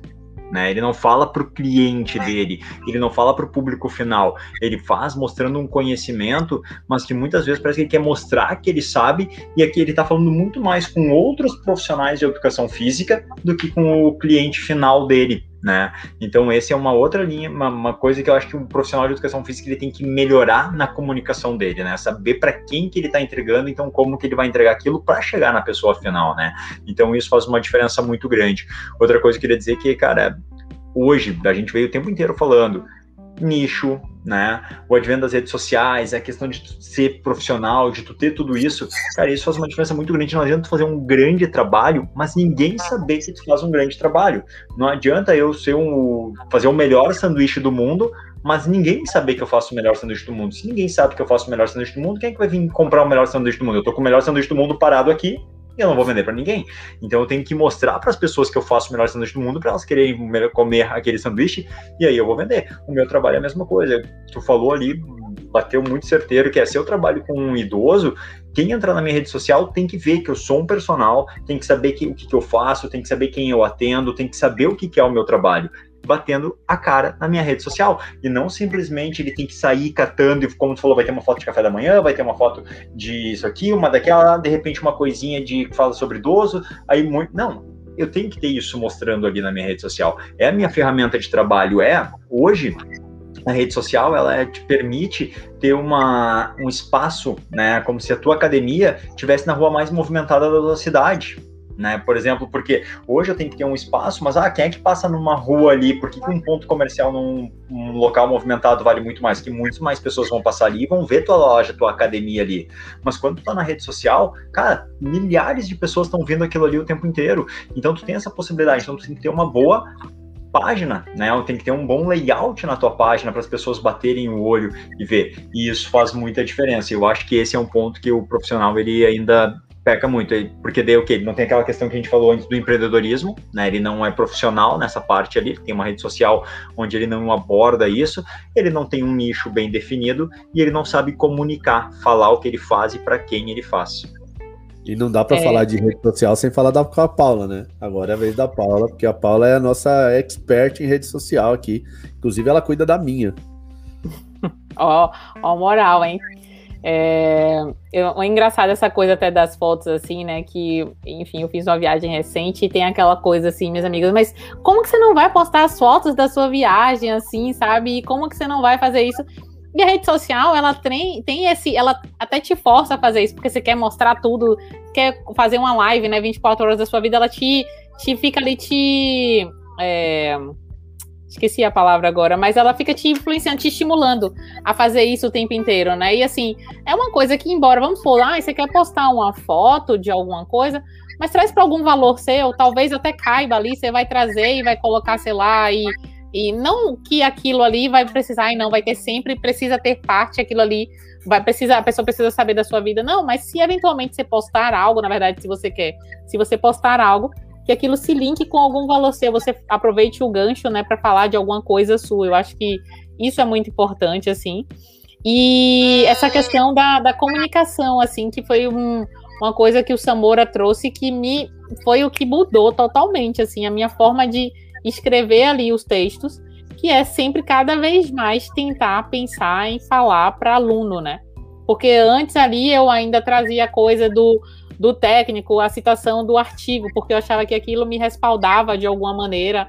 Mas entender que, na verdade, se eu comunico, se eu escrevo, se cada vez mais o Samora, é que nem o Samora sempre fala, a questão da simplicidade, o, o quão mais simples eu consigo ser ali, falar com alguém, né, que é, é leigo naquele assunto, eu vou conseguir acessar cada vez um número maior de pessoas, porque vai ter uma identificação ali, a pessoa não vai ficar, né, meio tipo, ah, o que, que ela tá falando. Então, a rede social, para mim, hoje é, é, muito claro. Eu entendo isso, que nem o Jonas falou, é um, um super outdoor, assim. Eu entendo como é comunicação o tempo inteiro, é tudo que eu preciso comunicar, eu comunico lá.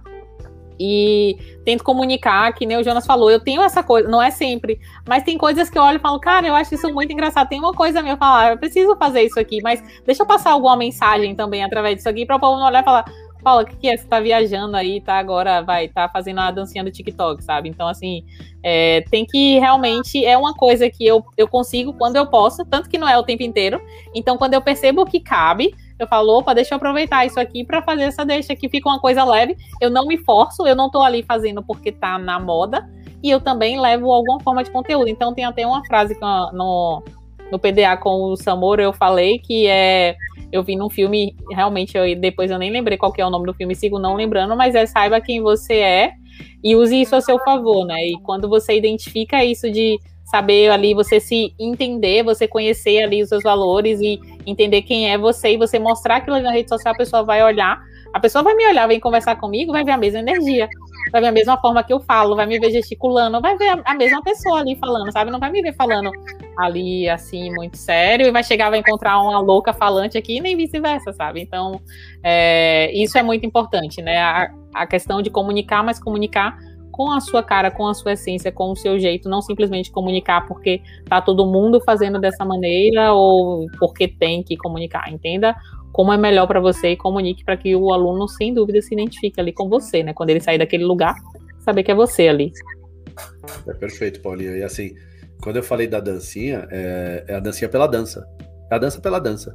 Eu entro lá e o cara tá lá fazendo a dancinha da moda, mas você não, você sabe, você consegue unir. Imagina que as pessoas buscam por três coisas, você consegue unir duas de uma forma fabulosa, que é trazer o entretenimento para explicar alguma coisa. Poucas coisas são tão boas quanto isso, porque isso realmente, é, além de você estar tá aprendendo algo, você está aprendendo algo de uma forma leve e divertida. Pô, isso é maravilhoso isso. Assim, qualquer um que, que entra na sua rede social percebe. Um... Inclusive, vamos deixar é o que? Arroba Sueli, é isso? Arroba Porque, Paula Sueli, para não ter erro. tiver ouvido aqui no Spotify, ó, entra lá, arroba Paula Sueli, vocês vão entender o que a gente está falando aqui. É... E, e, você tocou num ponto que, que realmente eu bato muito a tecla, assim, falar para a professora, na verdade quem tocou isso foi o Jonas, mas falar sempre de uma forma simples. E falar, é, o que, qual que é o nosso grande papel para o público final? É traduzir o que ele não consegue entender, e não falar com, com linguagem acadêmica para um, um leigo. Não faz nenhum sentido, não é nem educado. É, a, o que a gente tem que fazer é facilitar o processo de entendimento dele. Quanto mais ele entende, mais ele valoriza o que você faz mais ele se sente pertencente àquele ambiente e mais fácil ele ficar por ali. Uh, vamos para as nossas duas últimas agora. A penúltima é o que a gente vai chamar de mindset, que é esse mindset tridimensional, né? É, o que, que, exatamente é esse termo mindset? Assim, muito popular, mas talvez as pessoas não saibam tão bem o que é. Mas mindset é, vem do, do inglês, né? Set de settings, e que seria a configuração da mente. É como se fosse um óculos, é a forma como a gente vê o mundo, né? E isso a gente tem que aperfeiçoar o tempo inteiro. Por quê? Por que, que a gente chega é, nesse modelo de, de conclusão das coisas? Porque a gente colocou um óculos que permite a gente ver o mundo dessa forma, um mundo constante transformação, um mundo é, tridimensional, um mundo de corpo, mente, espírito, um mundo mais humano. Quando você começa a caminhar no, no, com esse mindset, com esses óculos, você consegue construir coisas a partir disso. Então, a forma como você vê as pessoas que você acompanha, sabe? Se você, se você ficar assistindo programas sensacionalistas de violência, tipo da Atena, essas coisas, você não consegue sair na rua.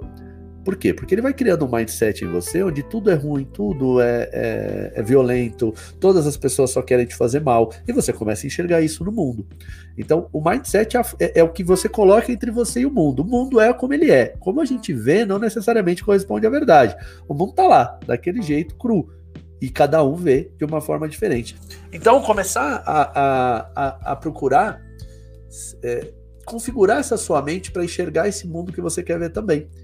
E isso se dá muito pelas coisas que você lê, pela, pelas pessoas que você acompanha em rede social, uh, e permitir também, se você quer um mundo, é, um mundo de paz, um mundo de amor, um mundo realmente construtivo, observar se as pessoas também estão falando sobre isso, porque senão elas só vão formando a tua mente, mas no fundo, para tudo elas falam mal, tudo é ódio, tudo é porque eles canalhas, esses não sei o quê. E aí você vai construindo um mundo de ódio, e você vai achando que todo mundo é desprezível e só você tá certo.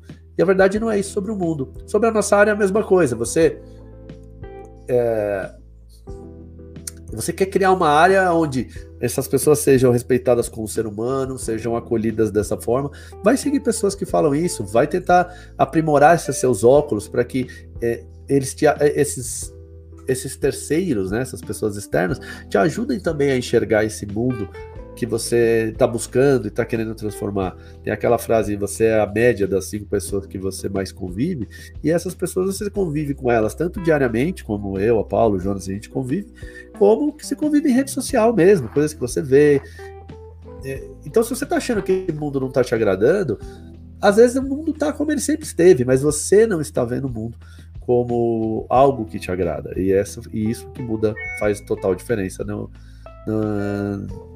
nesse ponto de, de, de, configurar a tua mente para poder enxergar o mundo que você quer ver. E nesse século XXI é fundamental que a gente alinhe com uma configuração de mente mais humana e, e global que a gente que todos consigam usar. A pandemia mostrou isso muito pra gente. Não adianta eu cuidar de mim e não cuidar do meu vizinho. Se eu não cuido do meu vizinho, a pandemia entra na minha casa do mesmo jeito. É, um aluno meu falou essa semana aqui, um negócio que é muito legal, ele falou: não existe jogar nada fora, porque a gente escondia, escondia muita coisa, assim, ah, é só não me afetar, eu jogo para fora, jogo no lixo. Ah, tá bom para mim, desencana. Mas o problema é que no mundo não tem lixo, né? Não tem lado de fora do mundo, só tem lado de dentro. Então não tem um lado onde eu posso descartar coisas. Uma hora aquilo vai chegar cair no meu colo de volta. Então é este mindset que eu acho que no século XXI a gente vai ter que ter, ou a gente acaba com o planeta Terra. Não tem o que a gente fazer mais. É, eu gosto muito dessa ideia, né, Mora, que o mundo é a soma, o meu mundo é a soma, eu sou a soma das cinco pessoas que eu mais convivo, e esse conviver não é necessariamente realmente conviver de forma presencial, né? Cara, se eu todo dia escuto um podcast de um cara falando, é, é a, me, a palavra dele, o pensamento dele, que vai começar a formar o meu pensamento. Então, ele, se eu, que eu mais escuto ao longo do meu dia é esse determinado podcast, aquilo aí vai começar, assim, a transformar o meu mundo, né? Então, essa forma que eu vou ver o mundo vai estar muito relacionado. O mundo que eu vou enxergar, que eu vou interagir, eu brinco, é quase como se eu vivesse numa determinada bolha, né? Se o meu Instagram é só isso, é só isso, é só isso que eu vejo, é só aquilo que eu relaciono, é só isso que eu procuro, eu vou ter uma tendência a enxergar o mundo dessa forma, né? Tem uma pequena parábola eu acredito que eu escutei de ti, tá, Samora? Que, e até se eu não contar ela tão certo, vai poder me corrigir, que é aquela, aquele caso, né? O, tinha um vilarejo e uma família se mudando para aquele vilarejo, e daí vê o sábio na entrada do vilarejo e pergunta, a família pergunta assim: olha, como é que são as pessoas aqui nesse vilarejo? As pessoas são queridas, são acolhedoras, são pessoas que têm, tratam mal os vizinhos? Aí o sábio pergunta para ela: olha, como é que era onde você morava? Ah, lá era horrível, lá as pessoas eram difíceis, ninguém ajudava ninguém, todo mundo tratava todo mundo mal, e dele fala, olha, aqui vai ser assim, as pessoas aqui são realmente assim, né? E a pessoa, ah, tá, e vai. Aí vem uma outra família, assim, no outro dia, a mulher também vê o sábio ali, o, né, o meio líder do vilarejo, pergunta, olha, como é que são as pessoas aqui nesse vilarejo, né? Elas se ajudam, tem uma boa comunidade, como é que é? E Deus sábio pergunta para ela, bom, mas como é que eram as pessoas aonde você vinha? Nossa, lá eu morava, era um ambiente fantástico, um vizinho ajudava o outro, todo mundo se ajudava, a gente construiu um ambiente legal, feliz, era uma coisa boa. E ele fala, é, pois é, aqui é exatamente assim que as pessoas vão ser.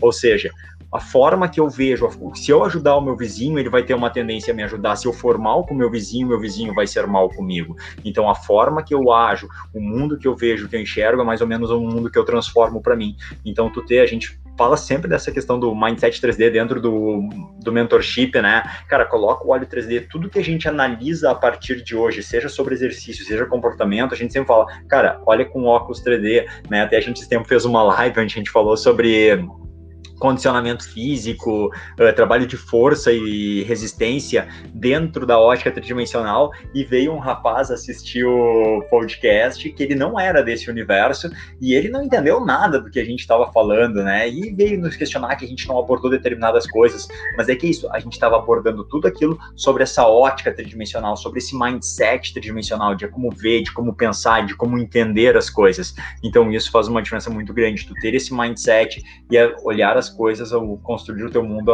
em cima dessa forma de ver.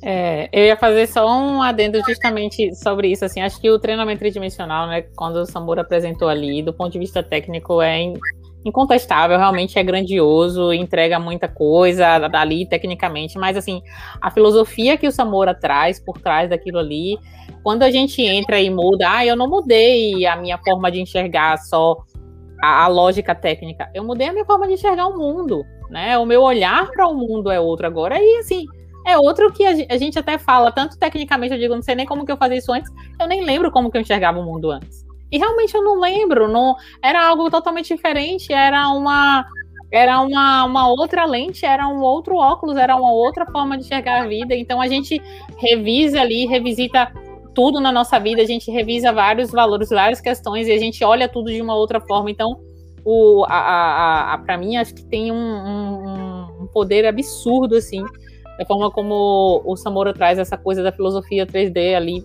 basicamente ali de corpo, mente e espírito, não tem como enxergar o mundo, mas somente assim, uma coisa muito cartesiana, muito certinha, isso, porque é isso, a gente se torna, a gente tem um novo olhar para tudo, eu acho que isso, assim, é uma coisa que Eu não abro mão de jeito nenhum, não adianta. Samora não te devolve isso aí, não, esse conhecimento.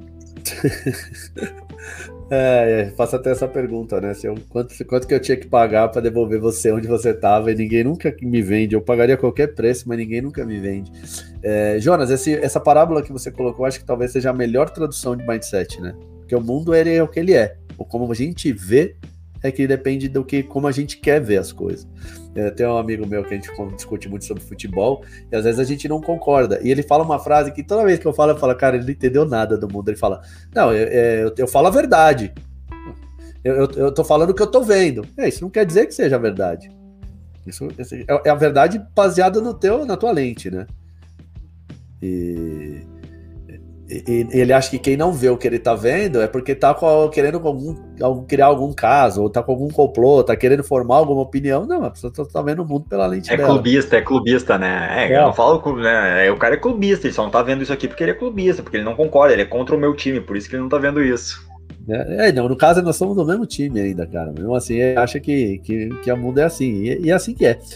É, a verdade ela, ela tá lá. A gente não tem acesso à verdade absoluta. A gente nunca vai ter acesso. A gente sempre vai ver o mundo pelos nossos valores. Por isso que entra a última habilidade, que é assim, melhore você, cara. Seja a, a, a, versão que você gostaria que o mundo fosse. Caminhe na sua palavra, se transforme todos os dias. A última habilidade, inclusive, ela chama desenvolvimento pessoal. Eu vou até ler o, o finalzinho do post da Boa Forma, que eu acho que ela explica muito aqui da forma como eu coloquei lá. Eu, eu escrevi assim: Deixei a estabilidade por último porque talvez seja mais importante. Se existe uma forma verdadeira de ensinar alguém, é através do exemplo. Então, nós estamos falando do personal do século XXI. Ele quer ensinar alguém, é pelo exemplo. Então, seja sempre a sua melhor versão. Melhore todos os dias da sua vida. Faça do seu trabalho sua trajetória espiritual, seu caminho para a evolução. Se você quer melhorar todas as habilidades acima, comece melhorando você. Sua função nessa jornada é sair daqui melhor do que entrou. Seja impecável com sua fala e caminhe sobre ela. Faça tudo o que você recomenda, seja a mudança que você quer ver no mundo. Ser verdadeiro e autêntico é sua única missão. Se até o último suspiro de sua vida você focar em entregar para o mundo uma pessoa melhor, você terá contribuído demais. E esse é o maior de todos os valores do personal do século XXI. Acho que esse texto ele fala por si só, né? É tem muito mais que acrescentar, não. Todas essas habilidades são importantes, mas essa não é a última à toa, assim como a outra não era a primeira à toa. No fundo, se resume a isso: é, como que a gente vai lidar com outro ser humano. E aí tem aquela frase do, do Jung, que é maravilhosa, né? É, ou do Freud, agora não me, me confundi, que é quando você domine todas as teorias, domine todas as técnicas, mas quando for entrar em contato com outro ser humano seja apenas outro ser humano. Então, por isso que o, a inteligência interpessoal estava lá em cima como primeiro, mas a última passa tudo por você. Você entender que por mais que você está personal, você não é personal. Você é um ser humano em constante evolução e que tem que evoluir até o último dia da sua vida. Essa é a sua única missão. Evoluir até o último dia da sua vida, aprender uma coisa nova. E, e que entender e aí é uma crença minha que talvez nem acabe nessa jornada. E que o que você aprende aqui você vai levar para outras. Porque senão você chega no final da vida e fala: ah, não vou aprender mais nada, já tá acabando a vida, tá acabando essa. Mas o que você aprender nessa, você leva para outra. E esse olhar de querer melhorar todo dia, de querer entregar algo mais, de querer se aprimorar, se aperfeiçoar, tem que levar até o último suspiro que você der na vida. E se você fizer isso hoje, você vai estar muito de acordo com o que se acredita no século XXI. E por isso que eu, eu gostaria até de encerrar minha participação hoje com isso, porque eu acho que não tenho mais nada a acrescentar aí. Eu acho que nem eu nem a Paulinha vão ter muito mais a acrescentar nesse assunto, né, Samora? Esse texto ficou muito bom. E é realmente isso, né? Esse desenvolvimento, ele nunca vai ter hora para acabar, né? Eu nunca tô velho para fazer, começar algo, porque como tu falou, a gente vai levar isso sempre para frente, né? Eu nunca posso me acomodar e eu acho que a melhor forma de eu poder brincar com isso e continuar me desenvolvendo, pode ser talvez até pensando nessa lista que a gente fez, tu brincou no início da live, ó, vai dar uma nota para cada um deles e ver no final com que nota tu chegou nessas oito habilidades e aqui tu já vai ter uma, um bom caminho para começar o teu desenvolvimento. Tu pode encarar isso aqui talvez como um desenvolvimento profissional, porque são habilidades para a tua profissão, mas com certeza, como a Paula falou, depois de fazer um curso como mentorship, tu não melhora profissionalmente, tu melhora teu lado pessoal, porque tu desenvolvendo essas características aqui, pessoalmente tu vai estar desenvolvendo muito e melhorando muito. E o ponto é esse, primeiro tu tem que te conhecer, saber quem tu é, saber o que tu gosta, para poder sim evoluir e crescer, saber onde melhorar. E a melhor forma, eu acho, é realmente fazendo uma introspecção, olhando para todos esses pontos, fazendo uma autoanálise, uma autocrítica aí, vendo o que tu pode melhorar e buscando esse conhecimento sempre, cara. Acho que fechou com chave de ouro aí. É, sem dúvidas, realmente fica é até covardia acrescentar alguma coisa depois desse texto aí, né, da finalização, mas assim, uma coisa que o Samora também fala, até que ele fala ali da caminhar na fala, né, que ele traz ali o, o walk the talk, e assim, acho que uma das coisas que hoje em dia, quando eu dou aula e todas as vezes o que eu vou falar para o meu aluno, eu tenho ainda mais atenção, assim, pra, pela questão da coerência, né? Porque eu chegar e falar, ah, então como que você não consegue arrumar um. E eu, isso pega muito para mim, que foi uma das coisas que eu trouxe bastante para minha vida. Como que você não consegue arrumar um horário para treinar no seu dia, assim, sabe? Você não vai, não dá valor, não valoriza a sua saúde, e aí, como com que moral eu tenho para falar aquilo? Se eu termino e digo, não, mas só que eu tenho que preparar a aula para. Não, mas eu posso, porque eu estou fazendo tudo isso aqui para vocês, sabe? E assim, para tudo que eu vou fazendo e voltando de novo à minha vida pessoal, eu sempre trago isso assim, pô, como é que eu posso chegar e, e falar aquilo ali para aquela pessoa se eu não trouxe isso para mim? Então, o desenvolvimento pessoal é contínuo. Eu volto e meia, falo com meus alunos, até para não parecer que estou dando carteirada, eu falo, ó, todas as vezes que eu falo para vocês aqui, estou falando para mim também, eu aprendo a cada fala e eu vou tentando evoluir. Então, é, acho que, sem dúvidas, é isso aí, a gente tentando melhorar a cada, a cada dia, a cada possibilidade, a cada semana. A gente pode melhorar sempre. E, sem dúvidas, a cartilha aí do personal do século XXI é imbatível. É seguir olhar aí que, que nem o Jonas falou, você não se desenvolve não, não ache que você vai se desenvolver somente, né, tecnicamente, é um desenvolvimento pessoal, é para a vida, você vai crescer em tudo na sua vida e é isso. É, não, não há nada mais a acrescentar, né? Foi realmente uma live incrível. É isso aí, gente. Você, é, não veio aqui para ser personal, você veio aqui para crescer. E a gente entende essa evolução é uma evolução de corpo, mente e espírito. Então, tudo, todas as possibilidades, o mundo é cheio de possibilidades para você se desenvolver. Essa tua trajetória deste momento ser personal, ela serve para você se desenvolver. Se ela não estiver cumprindo essa premissa, não faz nenhum sentido você levantar cedo da aula.